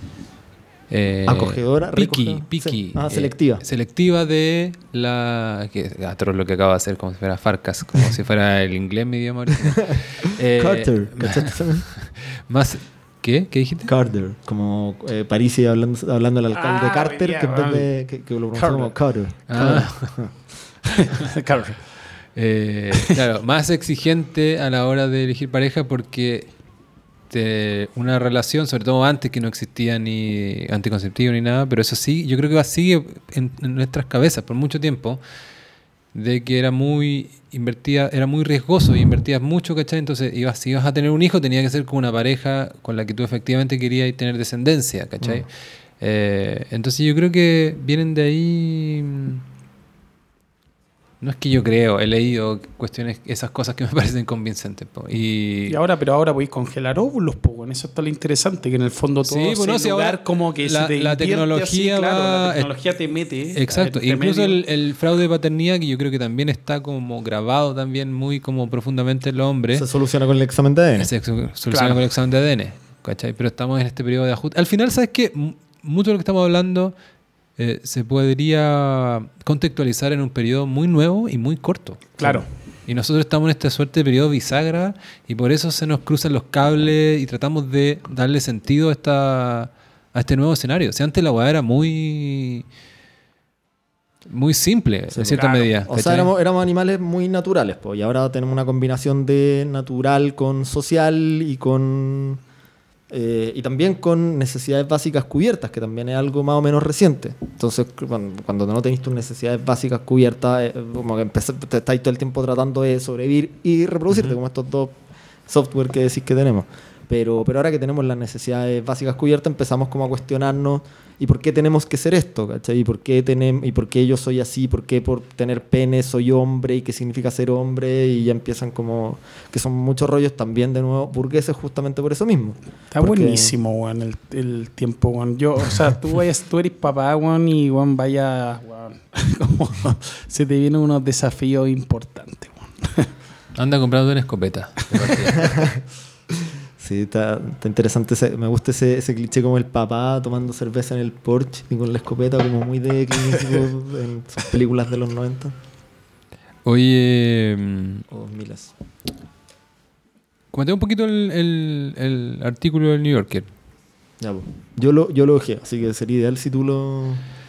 No, es que más, más allá de- de- del artículo en sí. Bueno, el artículo igual estaba bueno. Se llama. Salió esta última semana. Se llama What's the Matter with Men. Y es como en la revista The New Yorker. Yo pensé que me iba a encontrar, como me está pasando con estos grandes medios últimamente, como una visión como ultra progre.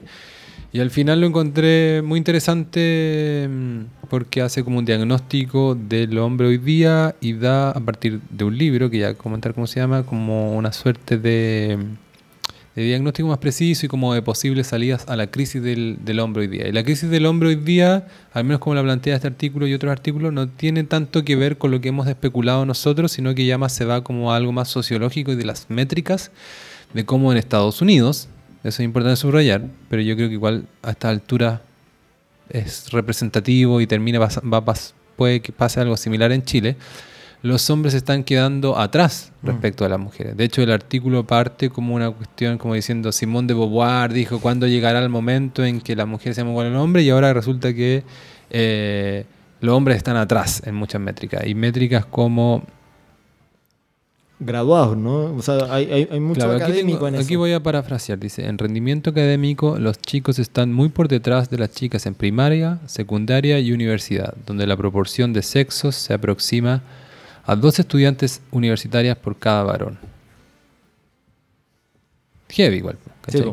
como, eh, los hombres abandonan cada vez más el trabajo durante sus mejores años laborales, sufren, su- sufren sobredosis, eso está asociado a la crisis de lo- del opio que, que hay en Estados Unidos. ¿Cómo?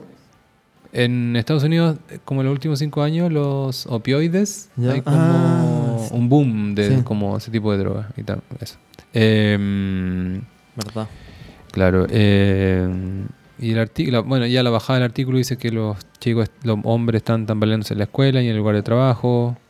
Eh, algunos conservadores culpan a la crisis de masculinidad, pero los problemas y sus soluciones son más complejos. Bueno, y este libro, bueno, eso eh, objetivamente en el primer mundo de Estados Unidos, como los hombres están quedando atrás, en, o sea, hasta hace no, no mucho, las mujeres estaban atrás en términos como de cantidad de graduado y doctorado, qué sé yo. Seguro.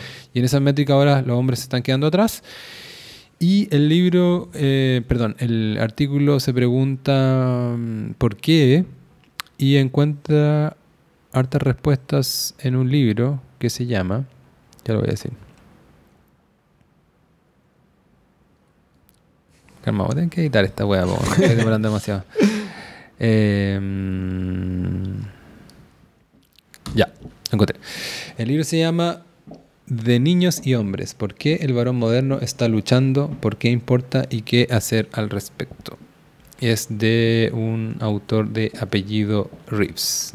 ¿Ya? Y según el artículo, la tesis del libro es que eh, la masculinidad se está quedando atrás porque es víctima no del feminismo, ni del progresismo, ni de fuerza oculta, sino que sencillamente tiene una explicación más social, de que de la- en la sociedad norteamericana eh, los hombres, los hombres trabajadores sobre todo, están quedándose atrás, ¿cachai? Como tienen menos eh, pega, Mm. ¿cachai? Menos... Son más reemplazables por máquinas, Exacto, claro. No, no, eso lo dice tal Ah, cual. El, el artículo, si probablemente citando estaba el libro, como la automa- automation, la automatización, eh, y también los seguros sociales. eh, entonces, como claro, una, una- un- al menos una porción de los hombres mucho mayor, o sea, antes eran como pequeños porcentajes de los hombres que cabían en esta, en es- en esta categoría de que no trabajaban o que se, sal- se salían un poco más de la sociedad, ahora hay como, como que han aumentado. Y mm, eh, bueno, y, está interesante por, bueno, de partida por el diagnóstico y una de las cosas que hice como, aquí tenéis de esto, y una cosa que hice como solución, me llamó la atención, este tipo de rips, el del libro, es que los hombres deberían pasar un año más de jardín infantil, entendí yo. Ah, Claro. eh, lo- como para alcanzar. Claro. eh, y encuentra como algo, algo como de evidencia al respecto y de cómo eh, eso correlaciona con mayor éxito a futuro. Y ya no sé si el libro o el artículo en sí, pero, el, eh, o sea, no sé si es a propósito del libro o el artículo lo saca a colación por su propia cuenta, que es, eh, y esto sí me parece muy interesante y lo, lo había leído en otras partes, de que el artículo eh, presenta... eh, investigación, información, como buena data de que las, los niños que crecen en, en un hogar con dos padres, sus padres biológicos, eh, superan con creces el rendimiento de los niños que crees que de, de hijos de madres solteras. Que suena, de alguna perspectiva puede sonar horrible si tú eres madre soltera, Claro. pero lo- Es razonable igual que Sí, po, la data es data. Y eso yo lo había escuchado a propósito de las, ma- de la- por ejemplo, suena más anecdótico, pero es, igual es potente. Las, las matanzas de lo- lo- los típicos school shooting que hay en Estados Unidos. No sé, algo así como lo- de los últimos 30, 27 cabros que, que deci- decidieron llegar un día así como en ¿Pero madre soltera o padres separados? Era, no tenían la figura paterna en la casa, ah. ¿cachai? Eh, y, No. eso, y eso también es como un escenario nuevo. Claro. Y también está, está y aquí, claro, se reivindica un poco la masculinidad tradicional, en este la- caso. incluso ¿cachai? los valores familiares tradicionales. po. Claro, Que, exacto. que ahí uno podría decir como, o sea, uno también podría ver como cuánto de esa correlación es causalidad, porque por otro lado uno podría decir que las parejas que se separan, incluso eh, a lo mejor genéticamente hay valores que no, ¿cachai? O sea, quiero decir, una, una pareja que se mantiene unida probablemente sean personas como más perseverantes, quizás mm, como que en el fondo, o, o- o que, o, que, o en realidad que saben, toman mejores decisiones, ¿cachai? Y uno no sabe cuántas de esas mejores decisiones son por un componente eh, psicobiológico, ¿cachai? Que eh, tienen cierta estabilidad, como menos una ansiedad. estructura de personalidad, Exacto, como una claro, estructura de personalidad más firme. Eh, o cuánto de eso es, eh, o sea, cuánto de eso es incluso como consecuencia de la separación, ¿cachai? Yo creo que, bueno, como en todo probablemente sea una mezcla de ambos factores, ¿no? Como tanto padres que tienen una estructura de personalidad que no les permitió eh, elegir una pareja con la que eh, pasar el resto de su vida, si es- me imagino que si tienen hijos porque eso pensaron en algún momento, eh, y- o cuánto de eso es por el trauma que puede generar la separación paternal o el no crecer con una figura paterna. Claro, aquí encontré tal cual lo que, lo que cita el artículo. Parental, no El paternal. artículo cito a dos economistas mujeres que escribieron un estudio que se llama The Trouble with Boys. Y dicen que los chicos criados sin dos padres biológicos presentes tienen resultados especialmente malos en la escuela y aptitudes inferiores en áreas no, no cognitivas Chuta. como la emocionalidad o la persistencia. La persistencia referida a persistir en el trabajo. Ahí, lo matizo un poco porque dice presentes, ¿cachai? Como, igual tú puedes ser como padre separado y tener ambas figuras Claro, presentes. claro. Uf. O, o también como el estudio que te cité yo, más como recuerdo Ah. que tenerlo acá al frente, también decía como de que no tenían figura paterna. Ahí puede ser un padrastro, ¿cachai? Ah, claro. También, claro. No, perfecto. Eh, eso lo encuentro muy potente, man. Muy potente y no se habla mucho, man. Mm. ¿Qué No se habla mu- No, de que también, porque, un, Ah, el- porque la, el versión, que provoca. la versión como más happy, ¿cachai? Como frente amplio sería como hay muchas familias hoy día y qué sé Ah, yo, pero por claro. debajo está esta cuestión como, oye, pero... La figura paterna es importante también. eh, claro. Claro, como la reivindicación de la mamá luchona. eh, Eh, sí, po.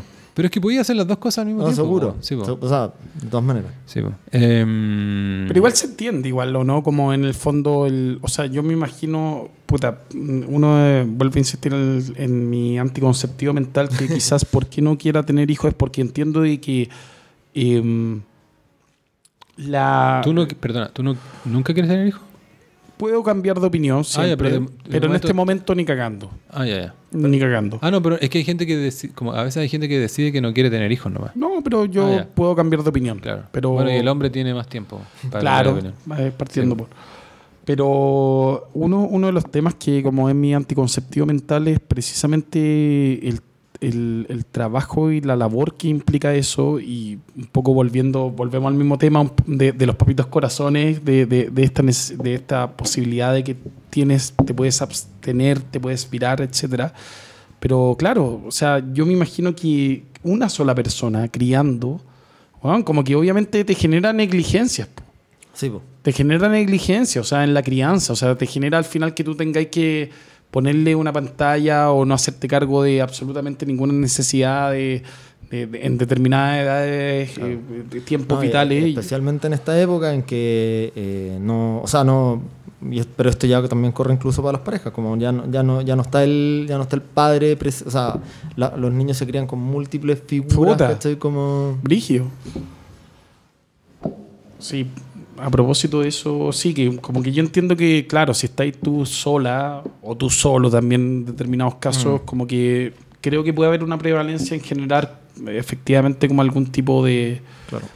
de, de- de- de afectación quizás en tu desarrollo finalmente como, Sí, como porque te- personita. te- po. tenéis una sola figura de autoridad, tenéis como solo una relación, tenéis solo una relación una figura de autoridad y apego. contención, ¿cachai? Exacto, como que entráis Sí, como en esa dinámica. Exacto, o sea, tu, tu tu relación con tu figura de apego eh, es como única. O sea, Única. una, una figura de apego y por lo tanto eh, eh, eso determina cómo te relacionas o puede eventualmente llegar a determinar cómo te vayas a relacionar con tus parejas futuros, cómo, cómo vaya a ir tu, eh, tus afectos. Eh, me acordé que otra de las ideas curiosas, pero que algo tienen de sentido, de Andrew Tate, es que hace como una suerte de reivindicación del padre semi-presente, o lo mismo semi-ausente, Mm. porque a él le pasó de... Bueno, su papá es como igual importante su discurso, y si efectivamente es verdad, porque también este tipo, uno no sabe que... ¿Cuánto de Liver King hay? Claro, y, y- y, em, es que es su papá es Emory Tate, que es un gran máster de ajedrez eh, Ah. afroamericano. Creo que él era el mejor del negro en ajedrez en su minuto. ¿ya? Ay, bueno. Y, pero era un tipo que, que no era como el padre ejemplar. O sea, tuvieron alguna vez como un pasar ok porque estaba en el ejército, pero, pero después como que vivió, sus papás se separaron y como que vivía, él- a él y a su hermano le tocó vivir como más en la pobreza en Inglaterra y el papá como que aparecía de repente. Mm. Y era como, pero, la- pero era como el ídolo de él y de su hermano. Y su hermano terminó siendo un clon de él. Su hermano también fue kickboxing y ahora como que hace videos. Lo mismo. Los dos detenidos, de hecho, ¿no? Claro, están los dos detenidos juntos. claro. De hecho. Sí. Eh, bueno, para el que no sepa, la detención es porque. ¿Se acuerdan que yo dije que hizo su fortuna con. OnlyFans, así como. Con medio OnlyFans porque contrataba a chicas y webcam. Bueno, lo, lo acusaron en ese contexto de. De trata. Claro, de trata, de Mm. tráfico y qué sé yo. En Bélgica, ¿no? Como en Rumania, así. en Rumania, claro. Y lo, y lo curioso es que en sus videos, antes de que llegara esta denuncia, defendía mucho como Europa del Este y Rumania. Como te habla de la decadencia de Inglaterra y de la sociedad occidental y que acá en Rumania está lleno de iglesias, yo no soy muy creyente, pero acá se man- se mantiene el orden y no y también viaja mucho a Dubái, dice como en, en, en Londres me roban el reloj al tiro y acá en bueno, no pasa todo perfecto, qué sé yo. Eh, bueno, volviendo, y bueno, dice, y el padre aparecía de repente, pero era como el ídolo de ellos. Y eh, ellos jugaban ajedrez también, y era como que. eh, y, y te dice el padre, no, no, ¿qué es esta weá nueva de que el padre tiene que estar ahí todos los días, ¿cachai? Cambiando pañales. No, el padre tiene que ser una referencia, tiene que ser como. Un poco, un poco te vende ese cuento de ser tu ídolo, qué sé yo. Entonces, Bueno, claro. eh, espérate, mientras más lejos esté, menos defectos le veis también. Pues, o sea, Claro. como que podéis perpetuar Claro. más esa Sí. imagen. No, pero, pero, pero igual entiendo el appealing de lo que está diciendo también, ¿cachai? Como que igual cuando chico, igual mi papá era como una suerte de héroe y tiendes, y no, y no, no, no, no, no son casos excepcionales. En el fondo, el- si tú eres un niño como estándar y jugáis fútbol o te gusta hacer demostraciones de fuerza, de habilidad, y si tienes un papá que así, es como obvio que va a ser como tu héroe, Claro. ¿cachai? Eh, por ahí va la cosa. Eh, No, claro, pero eso, pero eso no explica por qué se justificaría que no pase tanto tiempo contigo. po. No, eso lo encuentro como el pico. pues. Así como- como- cuando como- yo creo que, ¿sabes lo que pasa en estos casos? Yo creo, o sea, efectivamente, en ese en eso yo creo que no está diciendo bullshit él, pero, pero yo creo porque era un tipo que genéticamente era me- mentalmente fuerte nomás, ¿cachai? Como, pero si lo hubiese sido diferente, obviamente que le hubiese afectado que el papá no, ¿cachai? No hubiese estado y quizás estaría como disparando armas, los, o sea, disparando los Detenido, pero por otros motivos. Claro, sí. Oye, algo, algo, algo que agregar, algo se les queda en el tintero. No. Eh, podríamos- hay una serie eh, como justamente sobre esto que la vi, una serie española, no sé si en Netflix o en Amazon Prime, como de, de hombres que van a un curso. ¿En serio? Sí. Quizás que Pero no la viste. No, no la vi. po. O sea, ah, vi el puta, trailer, weón. bueno, Hubieseis pero- mandado. la- Yo te mand- no cachaste nada de lo del The Guardian. No. El, no. Pues te lo mandé por WhatsApp sí antes, pues bueno. Sí, sí, pero no. No me expongáis, po. Claro. No, pero es que, o sea, me- más que. Bueno, sí la recomiendo también. Eh, es una serie de videos de The Guardian que hizo una periodista eh, sobre como la masculinidad moderna. Tiene como un par de años y va como genu- bueno. genuinamente a preguntar a, a distintos hombres. Va como a un evento de Jordan Peterson hace un par de años en Londres, donde, a preguntarle a los hombres por qué iban a la cuestión, ¿cachai? Eh, también va como a unas peleas de, de la UFC, a unas peleadores a preguntarle sobre si, si pelear es algo como masculino y tóxico. Y esa, esa parte es muy buena porque se encuentra con un peleador eh, cubano-americano que es muy bueno, muy simpático y talentoso. Y el güey le dice, pero las minas también, sí. Aquí o pelean minas también, ¿cachai? Y eso también es una de las cosas que... Valentina Shevchenko, de hecho, es la de las mujeres más guapas que yo conozco y luchadora de la UFC, así es, eh, peruana, u- de Ucra- tiene como una mezcla gigante. No, sí, la conozco perfecto. Kirguistán es su país original, Kirguistán, claro. ¿cierto? Y después peruana vivió mucho tiempo en Perú.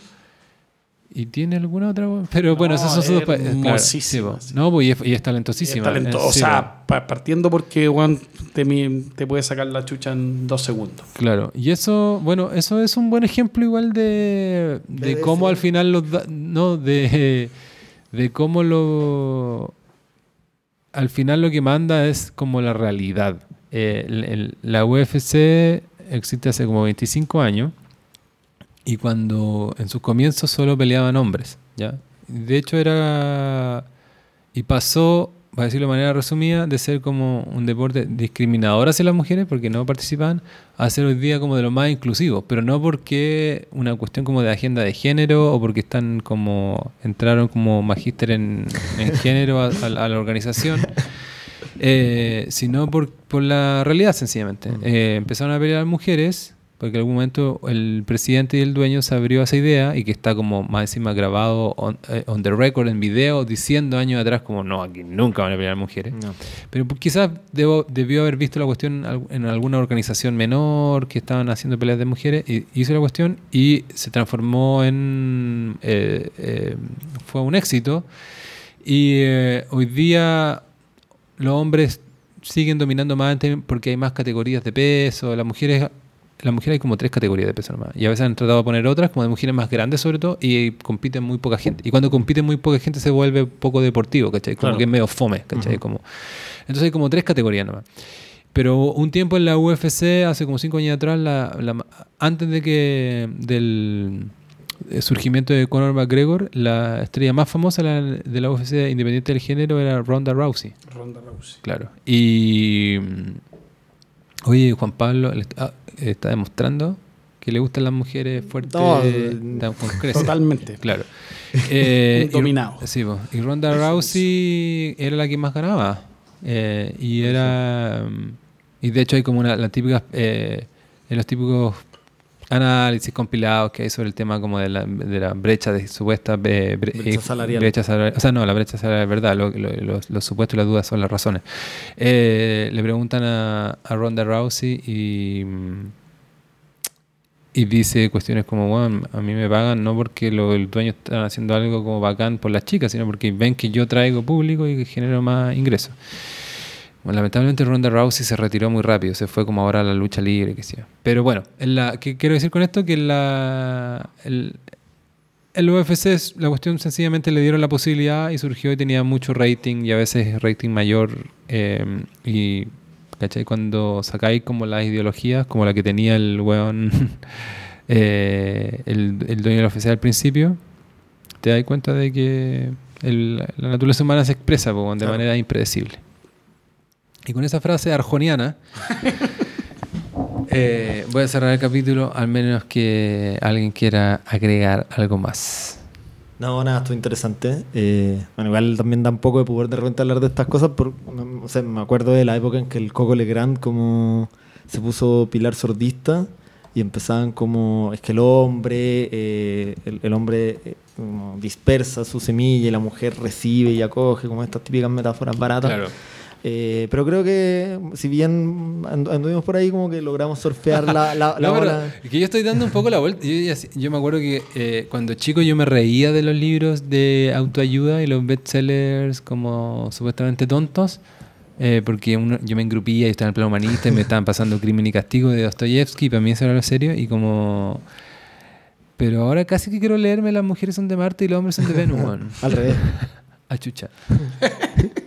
Sí, pero no, lo- los hombres son de Los Marte. hombres las son de sí. Eso. Eh, Pero quizá existe la, la versión eh, de nuevas masculinidades con el otro, con el otro planeta. Eso. Oye, Gianfranco, muchas gracias por la visita. Gracias a y, mm, Placer. Juan Pablo, muy agradecido que hayas, ha- hayas querido venir aquí a, lo- a nosotros, weón, que somos sanguijuelas, que preguntamos de todo y Un piacere. eso. Un Eh, piacere total. Ojalá que no sea, ojalá que se inventemos algún otro capítulo donde puedan venir. Vamos a ir con una canción que eligió Juan Pablo para despedirnos. Porque sí. Porque sí. Fly me to the moon, let me play among the stars, and let me see what spring is like on uh, Jupiter and Mars. In other words, hold my hand.